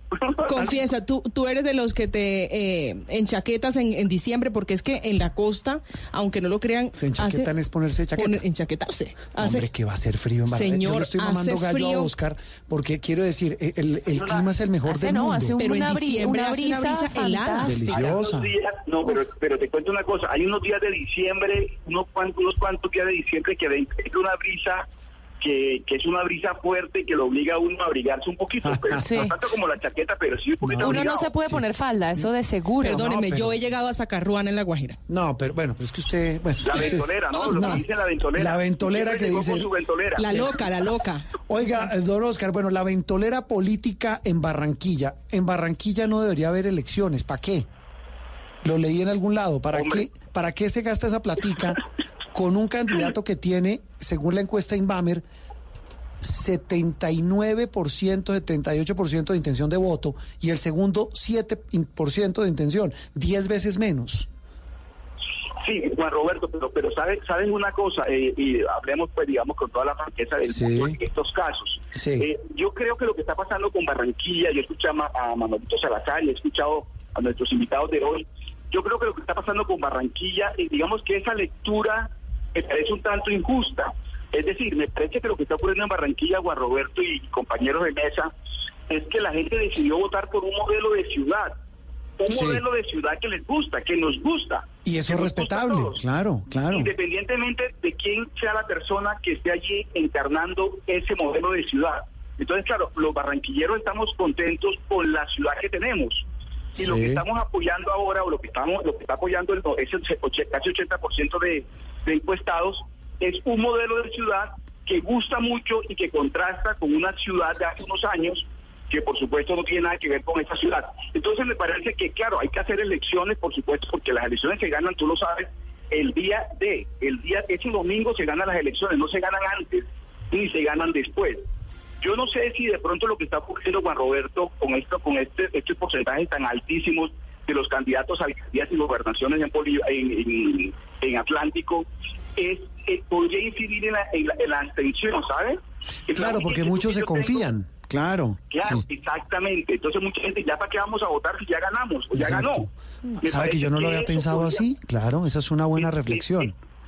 Entonces, y, y, la abstención no contribuye a darle legitimidad y a darle gobernabilidad a alcaldes y gobernadores. En la medida en que tenga mayor votación y mayor respaldo electoral, pues obviamente está mucho más empoderado el gobernante. En cambio, con una abstención muy alta y con un poco de- con poca votación, me parece que eso no le ayuda mucho. Pero sin duda, yo sí creo que en este caso en Barranquilla, Juan Roberto y compañero Andreina y María Camila, yo creo lo que se está en- en- en Barranquilla es un modelo de ciudad que, que gusta, que gusta y que la gente respalda. Sí, lo, lo- cuando digo que no debería haber elecciones es, es en broma, porque evidentemente el, el proceso democrático debe, debe surtirse y, y repito, es como un referendo a ese modelo de ciudad. Básicamente es lo que se convierte en las elecciones en Barranquilla. Pero qué contraste, eh, Oscar, con lo que está pasando en la ciudad hermana que es Cartagena, en la otra perla del Caribe. Mire, estuvimos usted y yo esta semana en un debate el viernes pasado con los candidatos, cinco de ellos, eh, que aspiran a, gobernar la ciudad. El candidato más opcionado no fue, porque dice que no tiene tiempo. Eh, cuestionadísimo, eh, apoyado por las castas tradicionales políticas de Bolívar, de Cartagena, por gente oscura, con investigaciones encima, este señor William García. Los otros candidatos, pues algunos interesantes, buenos, pero no les alcanza. ¿Qué hacer con Cartagena? El panorama no pinta bien para la heroica. Así es, Juan Roberto, pero además con unos indicadores que, que, que dan grima, unos, indicado- unos indicadores que asustan, comparados con Barranquilla, inclusive, cuando en otro tiempo las cosas eran distintas. Pero mire, con Cartagena pasa algo muy, cierto, Juan Roberto, lo vivimos esta semana, el viernes, en el debate en, en Cartagena, de que estuvimos nosotros, que lo que, ve, lo que se ve es una desconexión de una ciudad real con una ciudad virtual, una ciudad que se vende al mundo como el gran destino turístico, como la ciudad de, los- de, la, postal turística, y otra la ciudad profunda, la Cartagena profunda, que tiene unos indicadores de pobreza del 24, del 26%, que es una cosa dramática y una corrupción galopante. Entonces, claro, uno quiere hacer como el análisis entre las dos ciudades y resulta que en últimas termina ganando una política eh, que tiene todos los vicios del mundo, que le ha quedado grande una ciudad tan bonita como Cartagena, la que todos queremos, que lo que dejó fue una seria a su paso durante tantas administraciones. Entonces, claro, uno lo que se siente en estos momentos cuando llega la, elección del domingo, del 27, uno dice, bueno, ¿y qué van a elegir? ¿Dónde están esa, e- e- e- ese programa, esa propuesta que le va a permitir a Cartagena dar el salto y salir de la situación en la que se encuentra? Y lo que tú dices es totalmente cierto, Juan Roberto, no lo vemos. No. lo vemos porque, o sea, lastimosamente, lo que está en, en la baraja de, de- de- de candidatos, pues no, no es lo mejor. Sí, eh, eh, y una cosa final, Oscar, eh, agradeciendo su, su gentileza, pero es que el trato de sacarle el mayor jugo con toda la región Caribe. El Magdalena, está muy interesante la pelea, porque recuerde usted que allá, sobre todo en Santa Marta, pues se había instaurado, hablando de modelo de ciudad, uno que había le había arrebatado la ciudad a los antiguos y tradicionales clanes políticos nefastos, por demás, de la capital del Magdalena, y en las últimas dos alcaldías de Caicedo y Martínez, pues mal que bien y en medio de dificultades le habían arrebatado a esas castas políticas la alcaldía. ¿Qué va a pasar en Santa Marta? Santa Marta es otro conflicto viviente, es un conflicto viviente de, castas políticas, unas nuevas y otras antiquísimas, que se están, podera- se están eh, eh, peleando la- el, el- el poder de la ciudad. Y mientras tanto, la ciudad, pues la vemos, ahí está, ahí está Santa Marta postrada. Pero, pero hay una cosa que me llama la atención con, con Santa Marta, Juan Roberto, y tiene mucho que ver con esa polarización que, por ejemplo, se vive en Bogotá y se vive en otras regiones del país. Esa, esa pelea que se da entre unos que llegan y que quieren quedarse en el poder y otros que han estado Sí. siempre en el poder y no lo quieren ceder, ese conflicto termina siempre generando unos enfrentamientos, una guerra sucia, una cuestión que se traduce en lo que vemos, una Santa Marta que no tiene agua, increíble que Santa Marta no tenga agua con tanto, con tanto río, con tanta agua que tiene, No. pero no tiene un acueducto, no tiene un alcantarillado que digamos que valga la pena, pero es eso, es realmente el conflicto de, de- de clases políticas que tienen a la ciudad sometida en, en, en estas circunstancias de tristeza y de dolor que vemos todos. Oscar Montes, periodista de Blue Radio, un colega amigo de esta casa. Gracias por estar con nosotros hoy domingo. Un abrazo Juan Roberto para todos.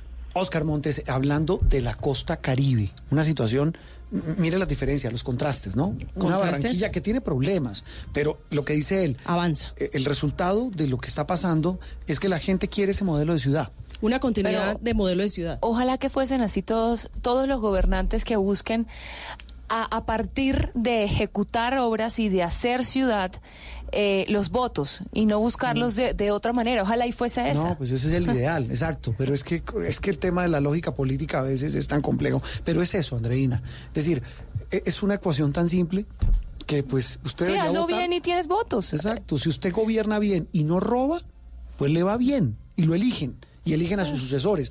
Yo no tengo aquí, digamos, no, no estoy tomando partido en Barranquilla por Alex Chari, su sucesor, no. Pero digo, Pero la ecuación, la sí, ecuación hay que funciona. Que, que Barranquilla tiene problemas, no Los hay tiene, que desconocerlo. seguro. Eh, eh, tiene un índice de inseguridad De inseguridad altísimo. altísima, es de las ciudades más inseguras. Pero tampoco hay que desconocer que las últimas alcaldías en las que han estado Alex Char, Elsa Noguera, que ahora va a ser la gobernadora, eh, pues han hecho cosas muy serias. Es decir, Barranquilla es otra ciudad. Es decir, y hay un modelo que funciona. Y se está creando esa, ese, ese sentido que yo siempre he percibido mucho, bueno, eh, es evidente en los paisas con su En ciudad, Medellín, eh, en Sentido de Medellín, pertenencia, de querer el de- progreso. de, de orgullo de su Claro, ciudad. pero es que ¿quién no se eso lo están haciendo en Barranquilla, lo están haciendo en Barranquilla y eso es increíble porque eso es una- un método de presión inclusive para los políticos. que Claro, dicen. usted quién no se siente orgulloso con una ciudad que, que- que crece, que tiene obras, Claro. que pues tiene empleo, repito, tiene problemas y graves, pero también ve uno soluciones. Pero déjeme antes, Señora. antes de que usted despida, darle unos datos a Sí. propósito del panorama de Cartagena, una ciudad a la que le hemos puesto el ojo de Noticias Caracol y que preocupa. Mm. Es de las ciudades, o sea, las cifras son en déficit, absolutamente. De y en Cartagena. rojo, de Cartagena. Sí. Es la tercera ciudad en materia de pobreza con el 21 punto- 29.1% y en pobreza extrema con 5.5%. Ha tenido 12 alcaldes en los últimos ocho años. Acuérdese, muchos de ellos destituidos por temas de corrupción. Cuatro presos. Cuatro presos. Eh, uno, tiene- Uno murió. Eh, uno murió, pero en curso, o sea, murió cuando estaba en curso de una- en un proceso investigaciones. Eh, de esos, ah, siete fueron designados o elegidos. ¿Recuerda usted para reemplazar para a los, reemplazar a los otros y terminaron a los, otros- a- a los corruptos? Sí, señor. Y lo otro, de 19 concejales de la ciudad, 7 tienen detención domiciliaria. Bueno, y recuerde que muchos de esos 19, más de la mitad, no pudieron sesionar un periodo completo por problemas de sancionados corrupción. por corrupción. Pero esto, para ambientar un poco el ser. tema, y es que los candidatos a los que se refería usted ahorita y nuestro compañero están apoyados por esas casas políticas tradicionales que tienen serios cuestionamientos por corrupción. Es decir, el llamado para la gente es a que miren bien por quién van a votar. Votar bien en las próximas elecciones. En instantes seguimos con el tema, con otras regiones de Colombia, hablando del panorama una semana de las elecciones locales. Y también en instantes hablamos de lo que pasa en Cataluña, en España.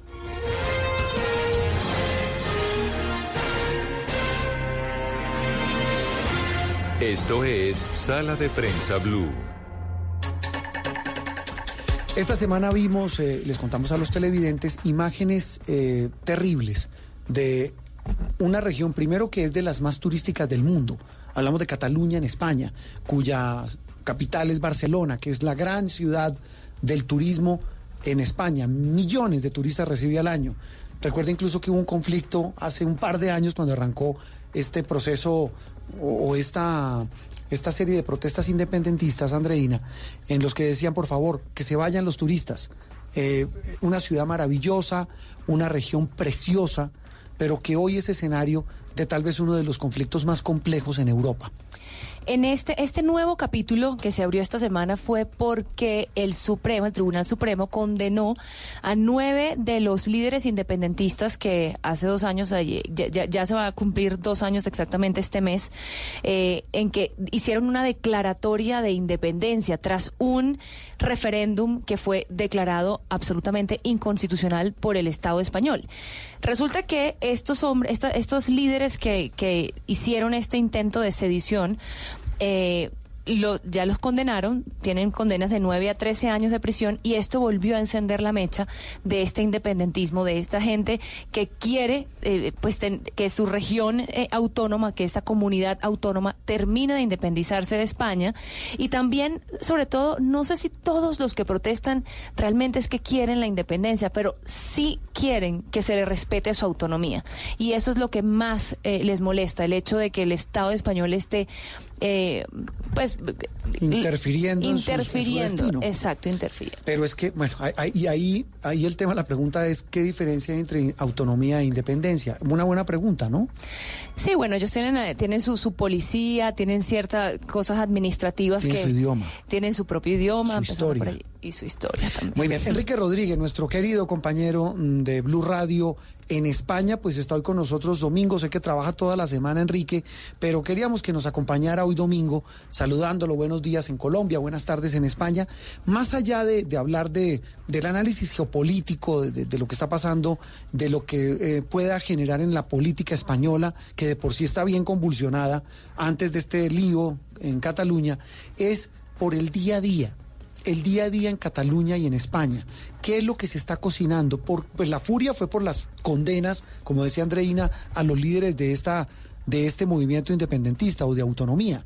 Pero ¿qué hay detrás? ¿Por qué no les cuentan a nuestros oyentes de, de Blue Radio, de Sala de Prensa, exactamente qué hay detrás? Don Enrique, buenos días.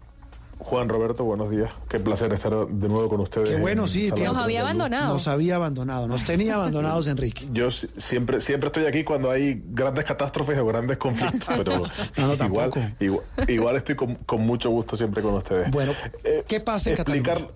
Explicar lo que pasa en Cataluña es, es ciertamente complicado, aunque no imposible. Eh, A, a todo lo que pasa en Cataluña sumemos que el próximo 10 de, de noviembre tenemos elecciones generales de nuevo en España. Por Sí. si faltaba algo a todo a toda esta coctelera, sumemos unas elecciones con todo lo que eso supone. Lo que está pasando en Cataluña es que reverdece de alguna manera el sector independentista, pues después de esta sentencia, como ustedes decían, esa sentencia que eh, ha sido condenatoria, son unas condenas duras, aunque menos duras de lo que se podía haber esperado, porque han sido condenados finalmente por un delito de sedición y no de rebelión, que les podía haber dado penas de entre 15 y 20 años de cárcel.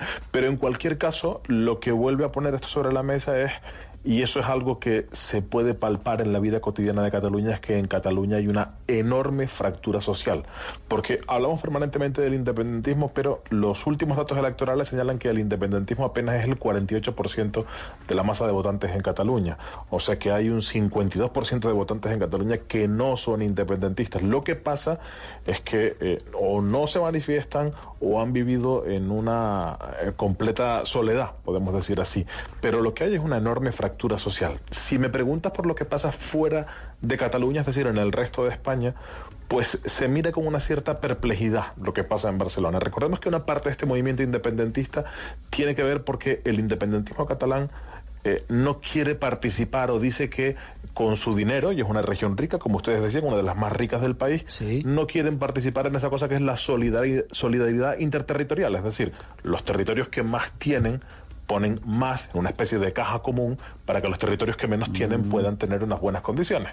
Entonces ellos no quieren participar en eso y en realidad esto no deja de ser una revolución burguesa, una revolución de, ricos. Aquí no estamos hablando de una revolución de, de, pobres, de desarrapados, de gente que esté luchando por, por mejorar sus condiciones de vida. Estamos hablando de una, revolución que no surge desde abajo, sino que surge desde arriba, de los que mandan y de los que tienen el dinero. Es decir, si le entiendo, Enrique, eh, gran parte, en buena medida, de esa rebelión es porque Cataluña no quiere soltar más plata para las regiones pobres de España entre otras cosas.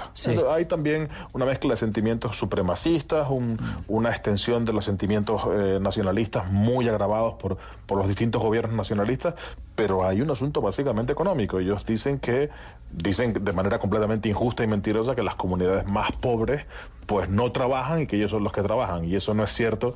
Eh, los datos lo desmienten, pero, pero es que es una, un, argumento absolutamente mentiroso, o sea, que se ha usado siempre por el nacionalismo. Eh, Enrique, en las calles no solamente de, de Barcelona, eh, sino también en las de Madrid o en las de cualquier otra ciudad española, ¿qué dice el español de a pie?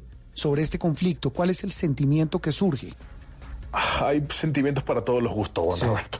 Hay desde los que están cansados y quieren que se acabe esto ya. Hay incluso gente que dice, bueno, que les den la independencia, que se vayan y que dejen, iba a decir una palabra, de molestar. Es que, es la palabra en, en Colombia tenemos otra un poquito más fuerte, pero, más castiza. Esa, es, esa que ustedes están pensando. Mm. Eh, hay, hay, hay, gente que tiene solidaridad con lo que está pasando, pero yo creo que globalmente, digamos que la opinión más extendida es que la gente no acaba de comprender este movimiento este movimiento nacionalista. Y también la gente de alguna manera se siente molesta por por, por esos por esos comentarios por ese decir mm. esa, esa sensación de decir oiga no nosotros no somos unos mantenidos. Nosotros el resto de España trabajamos y, tratamos de seguir adelante pues con más o menos fortuna eh, tal vez una pregunta final y la respuesta debe ser muy corta, repito, para una pregunta complejísima. ¿Qué va a pasar, Enrique? ¿En qué va a terminar esto? ¿Qué escenarios hay?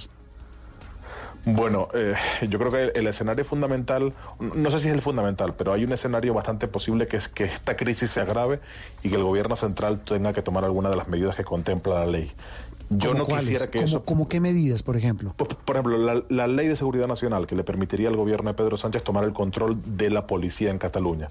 Eh, luego está el artículo 155 de la Constitución. Pero, pero Enrique, perdón, lo interrumpo. Eh, uno en las protestas que vio esta semana veía a los famosos mozos de escuadra dándole bolillo a, los manifestantes, pero duro.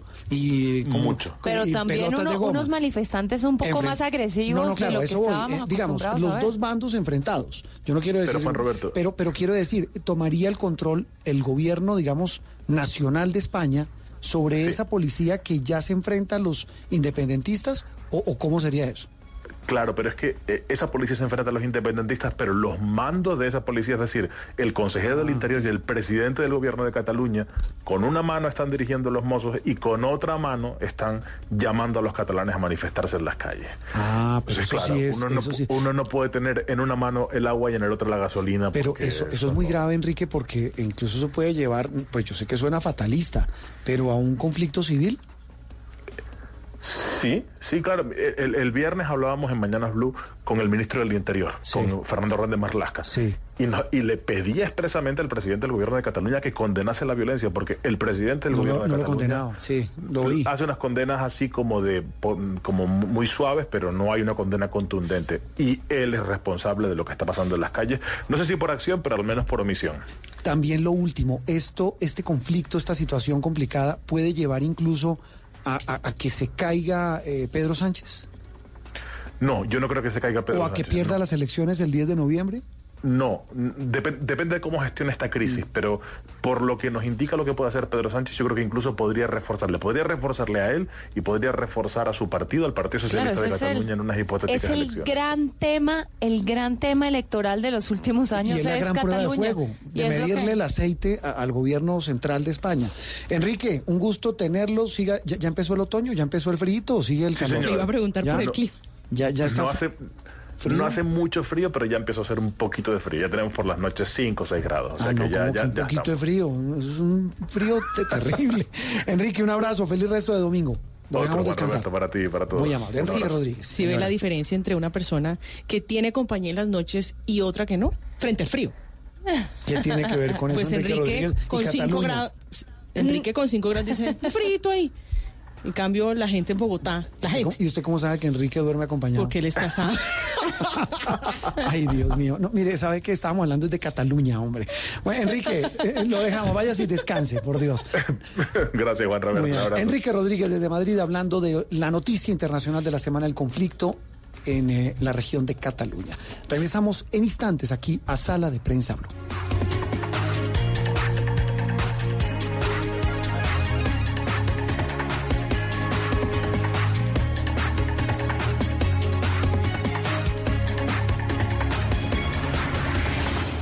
Esto es Sala de Prensa Blue.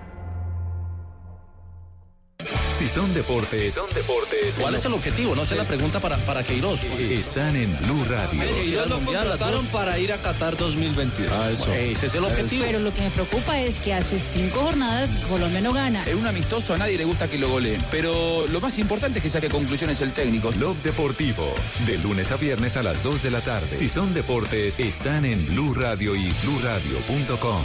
La nueva alternativa.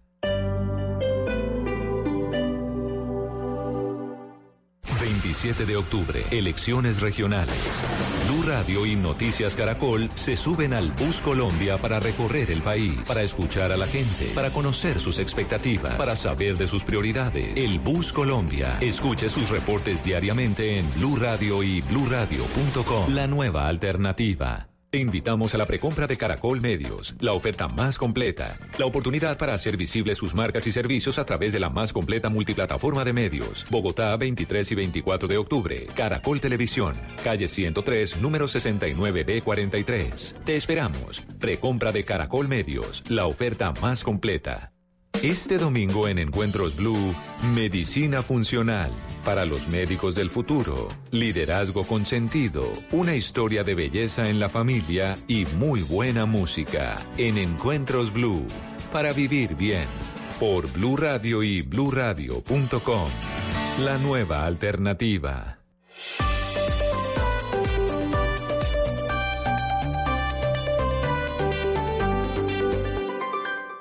Eres un romántico empedernido. Sabes que por amor haces lo que sea. Incluso cocinar las más ricas pastas. Y traer a tu casa una de las ciudades más románticas del mundo. Donde Romeo y Julieta se amaron por siempre. Sin duda, eres un campeón. Una de las capitales mundiales de la ópera.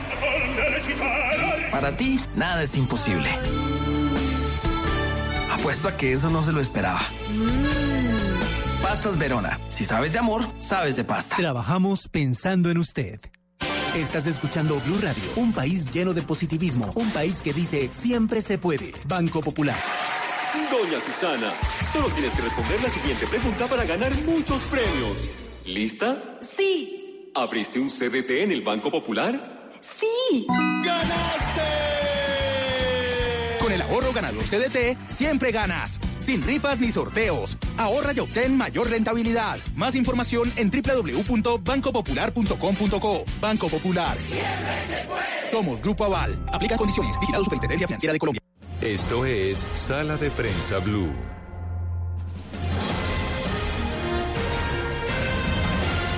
Entramos a la fase final de Sala de Prensa hoy, domingo 20 de octubre. Usted, usted repite mucho la fecha y eso me pone como nerviosa. Es que ¿sabe por qué lo hago para eso? Para poner nervioso a todo el mundo porque se acabó el año. No, Ni me diga.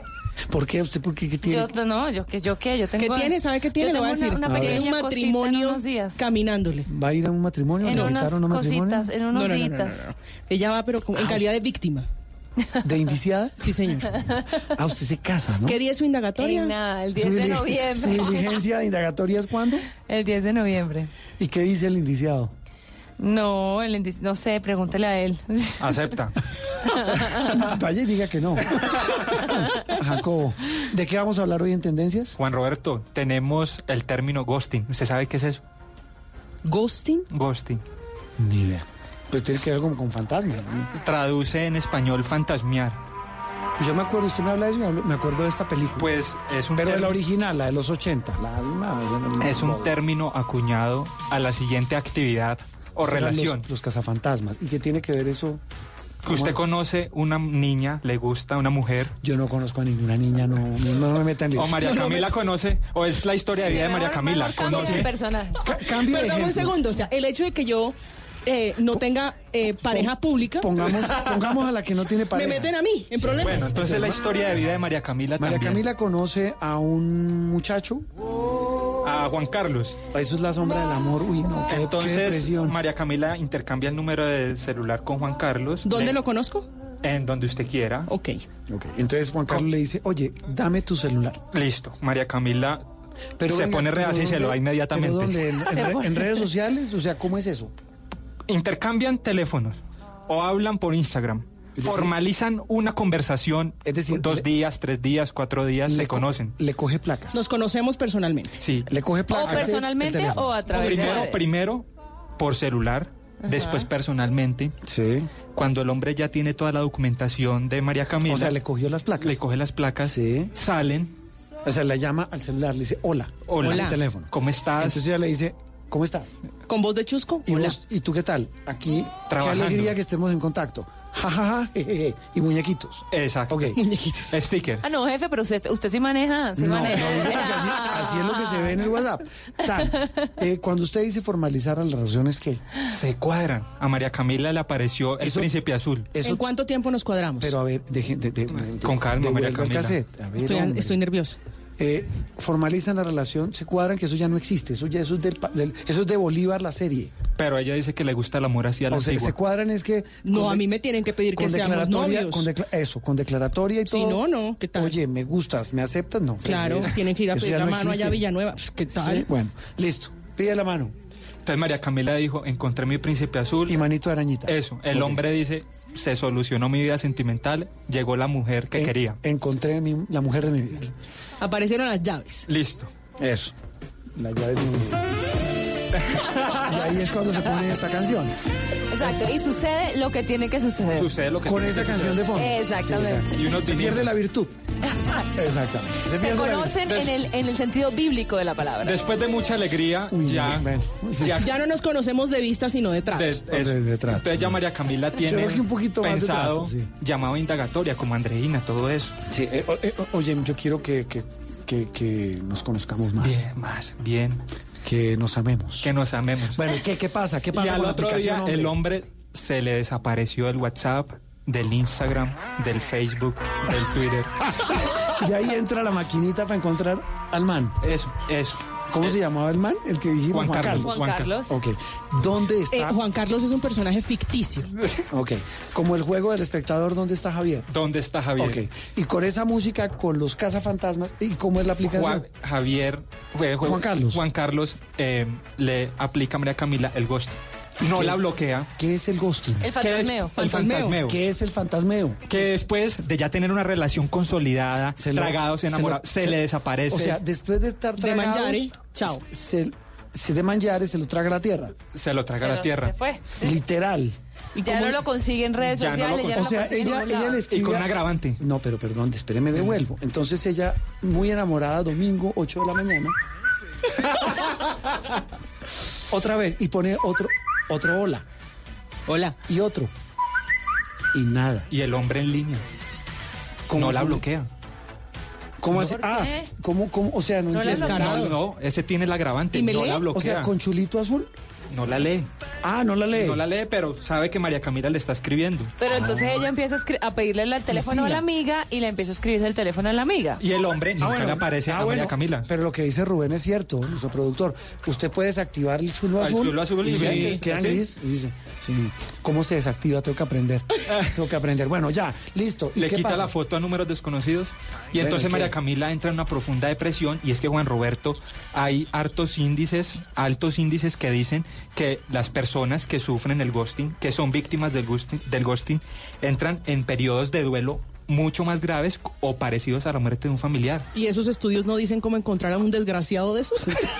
No, pero no, pero no ha contado cómo es la aplicación. No, no es una aplicación, es un Es una, término. es una terrible Ah, tendencia. Es una tendencia. Yo pensé que había Claro, una es que aplicación. no hay nada peor que no saber. No, no, que no. saber qué pasó, que ¿Qué no pasé pasó? por Eso es qué. horrible. Eso es le horrible. a uno. A uno que le termine y le digan, me gusta otra, perfecto, porque te termina y es que, ay, no, no, Pero es no que no. bravo. O sea, ni siquiera, le alcan- Uy, no. ni siquiera le alcanzan a decir a uno, no nada, eres tú, soy yo. absolutamente nada, nada, No, se desaparecen. Y suena eso. No. Murió en paz, descansó en paz. Bueno, eso suena No, qué antes, ¿no? tristeza. Eso suena antes. Juan Roberto, y entonces y Usted siempre pero, pero espere un segundo, usted que es el hombre de las tendencias, yo hice esta pregunta. No una- hay posibilidad, no existe una un aplicación término. para, para ubicar a un Sí, hay, hay ubicaciones, hay, ubica- hay, hay aplicaciones para, para encontrar Fiscalía. Yo ubicaciones. lo busco y lo acabo. Los que están buscando a Aida Hay rastreo. Merlano. Hay Merlano. rastreo. hay- Si son esos mismos, entonces no lo voy a encontrar. Yo, le- Roberto, yo le es- tengo otro término. El cangrejeo. El cangrejeo. Hasta hace poquito en algún lado leí que era el cangrejeo. ¿Usted ha cangrejeado? No, señora. ¿Nunca? No. ¿Y ¿Jamás, nunca, nunca? No.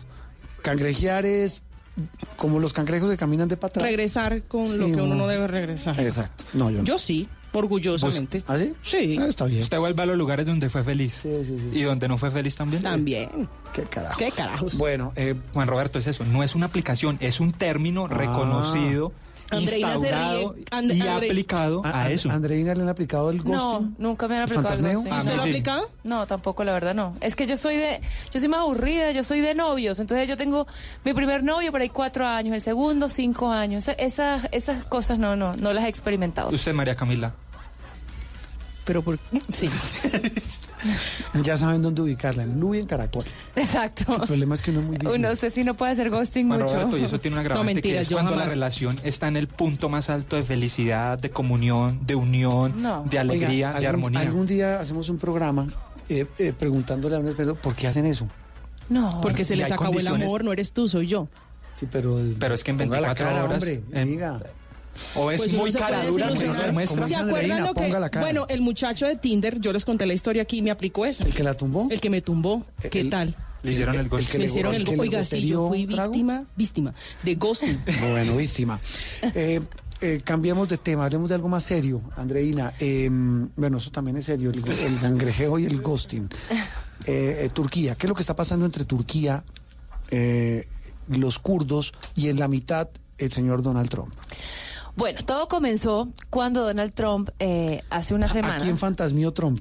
Es, es tal cual, eso fue lo que ¿Cierto que hizo. Es. Fantasmió a los kurdos, eh, que eran sus aliados tradicionales, con los cuales por muchos años combatió al grupo terrorista Estado Islámico. Y resulta que ellos eran sus aliados en el, en el terreno, que era en el, en el norte de Siria. Estados Unidos, Donald Trump dice que va a retirar sus tropas. Ya ha retirado la mayor, canti- la, la mayor cantidad de tropas, quedan muy poquitos en ese, en ese lugar. Y lo que, está, lo que pasó fue que le dio luz verde, dio, abrió el camino para que Turquía, que siempre ha tenido bronca con los kurdos, eh, entrara y atacara. Mm. Resulta que Turquía Y pasó. pasó. Turquía entra al, norte de Siria, ataca. ¿Cuál es, ¿Qué es lo que quiere Turquía? Quiere hacer una zona de seguridad de 32 kilómetros en donde va a mantener alejadas a las fuerzas kurdas y meter allí a todos los eh, refugiados sirios, que son 3.6 millones de sirios que ha recibido Turquía. Y entonces, esa, esa, eh, por ahí, ese es el, interés de Turquía. ¿Quiénes son los kurdos? El- los kurdos son el pueblo sin Estado más grande que existe en el planeta. O sea, ellos ¿Cuánta son gente, ¿De cuánta gente hablamos? de, hay unos que dicen de, de 35 a 45 millones de kurdos. ¿45 millones? La población de Colombia, sí. un poquito menos. Y ellos están divididos entre Turquía, que es donde, eh, donde están más asentados, Irán, Irak y Siria. Ese, es, ese, es ese territorio del Kurdistán. Lo comparten estos países. Resulta que, ¿por qué los kurdos son enemigos de Turquía? porque los kurdos, eh, ellos, eh, siendo una minoría muy importante en Turquía, son el obstáculo para una Turquía, digamos, eh, homogénea, porque ellos tienen otra, otra cultura, otra, y ellos crearon para defender sus derechos un partido que se llama el Partido de los Trabajadores del Kurdistán, que es tiene eh, adela- adelantan una lucha armada en contra del gobierno turco Mm. O sea, es por un sus conflicto derechos. étnico, confre- territorial, exacto. político. Entonces, Y en toda la mitad, Trump, ¿por qué? Bueno, porque la retirada de tropas de Estados Unidos que Estados Unidos era aliado de los kurdos en la lucha contra el Estado Islámico, la retirada de tropas dejó el camino libre a Turquía para que entraran a Siria. ¿Y qué pasa? Bueno, y, y Siria, por supuesto, sabemos que está en una guerra terrible hace varios años y hay otros sectores que son las fuerzas democráticas sirias de Bashar al-Assad que también se han peleado todo, el- todo el tiempo. Se han peleado con Mm. los kurdos, pero ahora le di- le- les proponen una alianza. Todo para Los que- hacerle frente los a eran Turquía. enemigos ahora son Ahora aliados. son aliados. Entonces, ¿cuáles, ¿cuáles son los riesgos? Primero, en, en esa zona donde estaban asentados los kurdos, en el norte de Turquía, hay muchas prisiones de antiguos combatientes del Estado Islámico. Al perder, ya se han escapado un montón de esos personajes No. que, que, que estaban bajo el control de los kurdos y ahora no se sabe cuál va a ser el futuro. Y por supuesto, eso es terrible porque el Estado, el Estado Islámico, que ya había sido prácticamente eliminado de esa Revivió. zona, puede puede revivir y es lo más seguro que vaya a suceder. Eso, eh, ese, ese es, digamos, una de las consecuencias más graves y, por supuesto, todos los civiles y el desplazamiento terrible que se está viviendo en Siria por cuenta de Una esta... pregunta final. eh, ¿Por qué hizo eso Estados Unidos? Estados Unidos tiene, de- desde que llegó Donald Trump, él le ha interesado muy poco su papel como policía del mundo. Estados Unidos ya quiere retirarse de los conflictos internacionales y por eso retiró tropas de Afganistán, ahora lo está haciendo en Siria, y es e- eso le da a él réditos electorales al interior. Internos. claro. Porque a él lo que le importa es la gente de adentro, que es la que le da los votos. Pero, digamos, y no le interesa... Sin, sin el- alabar a Trump, Andreina, eh, pues es consecuente con su discurso. Desde que, es consecuencia. ¿cierto? con- sí. Todo lo que él, dicho, él ha dicho que lo va a hacer, lo ha hecho. Primero, para mí, primero es Estados Unidos. nacionalismo, Claro. nación Sí. para los estadounidenses. Exactamente, porque obviamente Estados Unidos se desangra eh, eh, económicamente hablando con todos los gastos de, la- de las guerras que tienen por fuera. Pero por supuesto tiene un papel muy importante eh, en que esas tensas calmas se mantengan. Cuando sale a Estados Unidos como un actor tan importante, obviamente todas las, las tensiones se atizan en esa región. Después de la clase con la profesora Andreina, una pausa. Y se esquema y todo. el día de- Es que Y se estoy viendo y todo. mapa, parece Como Diana el día Uribe. del agujero negro. Parece Diana. Uribe hablando de historia y de geopolítica. Seguimos en Sala de Prensa Blue.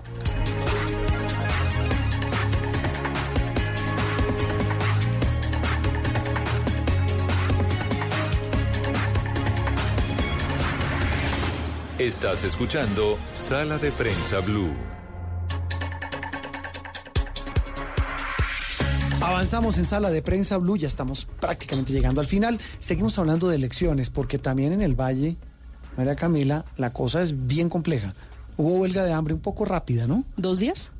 Yo pensé que era como mediodía. La huelga de hambre del señor Ospina. 72 horas. 72 horas, sí, Pero si señor. fueron 72 horas. Alcanzaron a hacer 72 horas, una huelga de hambre un poco criticada en No, redes pues es sociales que- por el show eh, que Show. hizo el señor eh, Ospina. Independientemente de la- Sabe que a mí me parece... de la condición política, yo no tengo ni idea, pero, pero es que uno hace hacer una huelga de hambre 72 horas diciendo que están siendo, que lo están persiguiendo, que hay un complot contra él, que porque va punteando en las encuestas, hablo de candidatura a la alcaldía de Cali. Pero sabe una cosa, sí, si se me permite, yo creo que es un irrespeto un poco a las instituciones, a una decisión eh, judicial que lo vincula a él a un Pero proceso. eso, es, pero eso es otra cosa, porque también hay que verlo del otro lado. Es muy curioso que saquen una decisión de esa justo a dos semanas de elecciones y cuando el afectado va punteando en las encuestas. ¿Por qué no salió antes? Ya venía imputado, ¿no? Esto Sí, es un llamado a acusación por un contrato. Ahí hay de todo.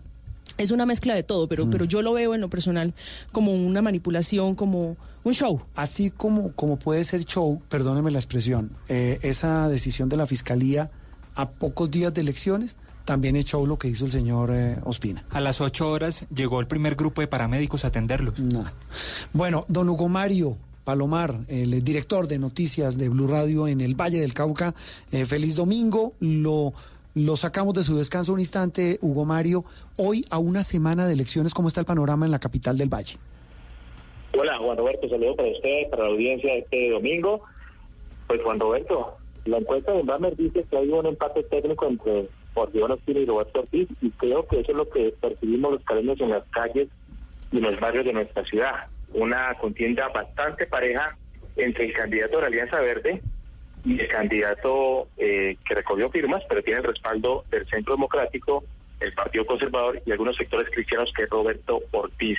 La cosa está pareja mucho más atrás Alejandro que aunque repuntó, creo, Juan Roberto difícilmente va a llegar a, los dos punteros en las encuestas, que son Ortiz y Espina, pero va a ser interesante, va a ser un fotofinish, creería yo, en medio de esas controversias que ustedes ya han mencionado, el tema de la imputación de cargos, también a juicio, el, hace algunas horas también un supuesto ataque a bala contra la sede de Jorge Ospina que está sobre la autopista sur de Cali. Bueno, muchos hechos eh, mm, eh, eh, para destacar en medio de esta de esta contienda por la alcaldía de Cali, eh, Juan Roberto. Sí, Hugo Mario, en esta semana final, que es una semana donde nos decía Manuel Salazar hablando de la situación en Bogotá, pero que yo creo que se aplica para todas las ciudades, los candidatos y sobre todo en ciudades como Cali, que está tan reñido el asunto, que está tan parejo, pues los candidatos van a tratar de cometer la, la menor cantidad de de errores, van a buscar cometer la menor cantidad de errores, no cometerlos.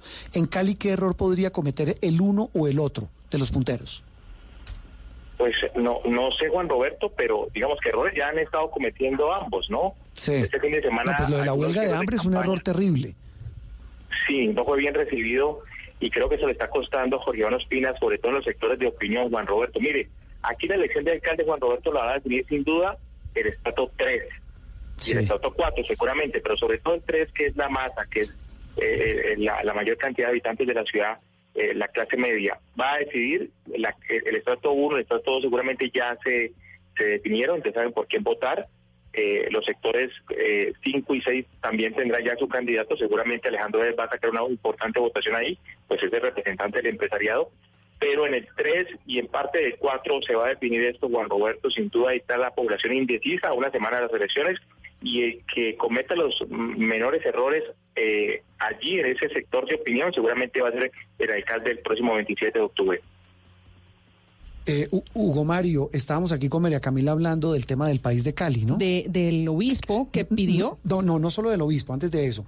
El país de Cali, que es el periódico más representativo, más respetado y más importante del suroccidente, pareciera que se convirtió en otro actor de, esta, de esta contienda política por su evidente posición, que, que es natural en muchos medios escritos, que editorialmente dicen yo apoyo a X candidatura, en este caso local, pero tal vez lo que enervó a muchos y, que incluso llevado a, campañas en redes sociales, a un obispo en Cali salir públicamente a decir no compren ese periódico, casi como en la época de la que iba a hacer todo lo posible para que no fuera Jorge Iván Ospina el, el director, nuestro amigo eh, Diego Martínez dijo en un evento en Medellín, haré todo lo posible mientras sea director para que Jorge Iván Ospina no sea alcalde de Cali.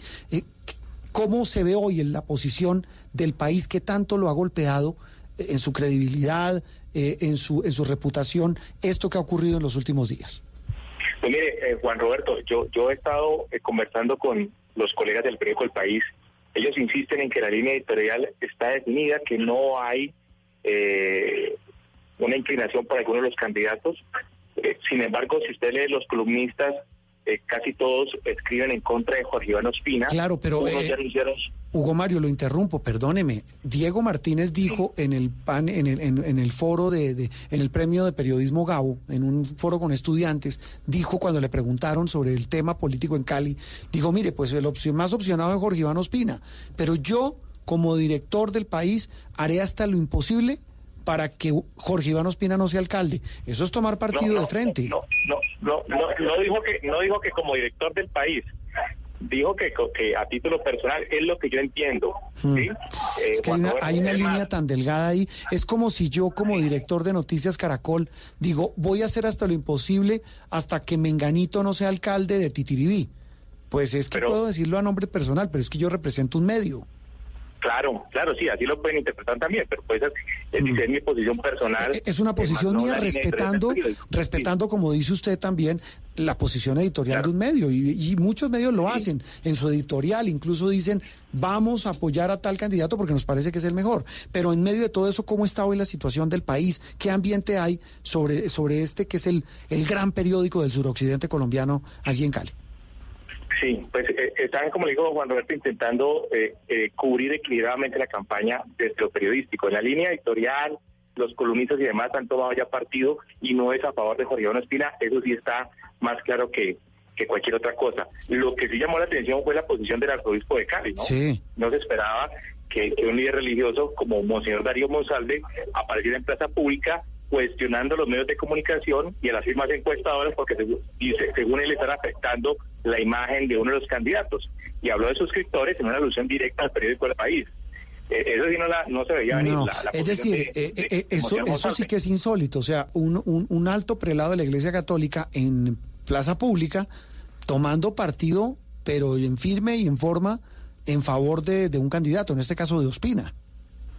Sí, sí. eh, además, bueno, dice Jorge Iván Ospina que fue quien quien eh, lo convenció de levantar la huelga de hambre. Lo dijo a través de un trino y lo dijo a los medios de comunicación.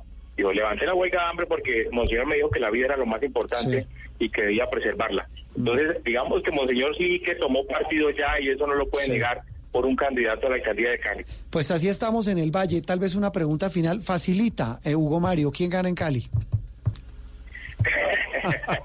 No, Juan Roberto, eh, yo le yo le insisto, eso va a ser un photo finish. Es, es bastante, La última semana va a ser definitiva. Esta que- última semana. Hugo Mario, lo dejamos descansar. Nos, No, oiga, nos oímos, señor. Contrario, eh, contrario a lo que está pasando con la gobernación, ¿no? Donde sí ya hay una candidata con una ventaja amplia y creo que eso no tiene reversa. Clara Ujú. es la candidata de la actual gobernadora, creo que se va a quedar con ese cargo. Eh, Eso, eso está Pero es que cantado. yo le quería preguntar porque estuve hace poco en Cali frente a la publicidad. Es que en cada cuadra hay una valla enorme de la señora. O sea, la maquinaria parece que se mueve a Pues, eh, niveles. nada. La maquinaria de la gobernadora actual y la gran baronesa de la política Dilian del Valle, Francisca Toro. Dilian Francisca Toro.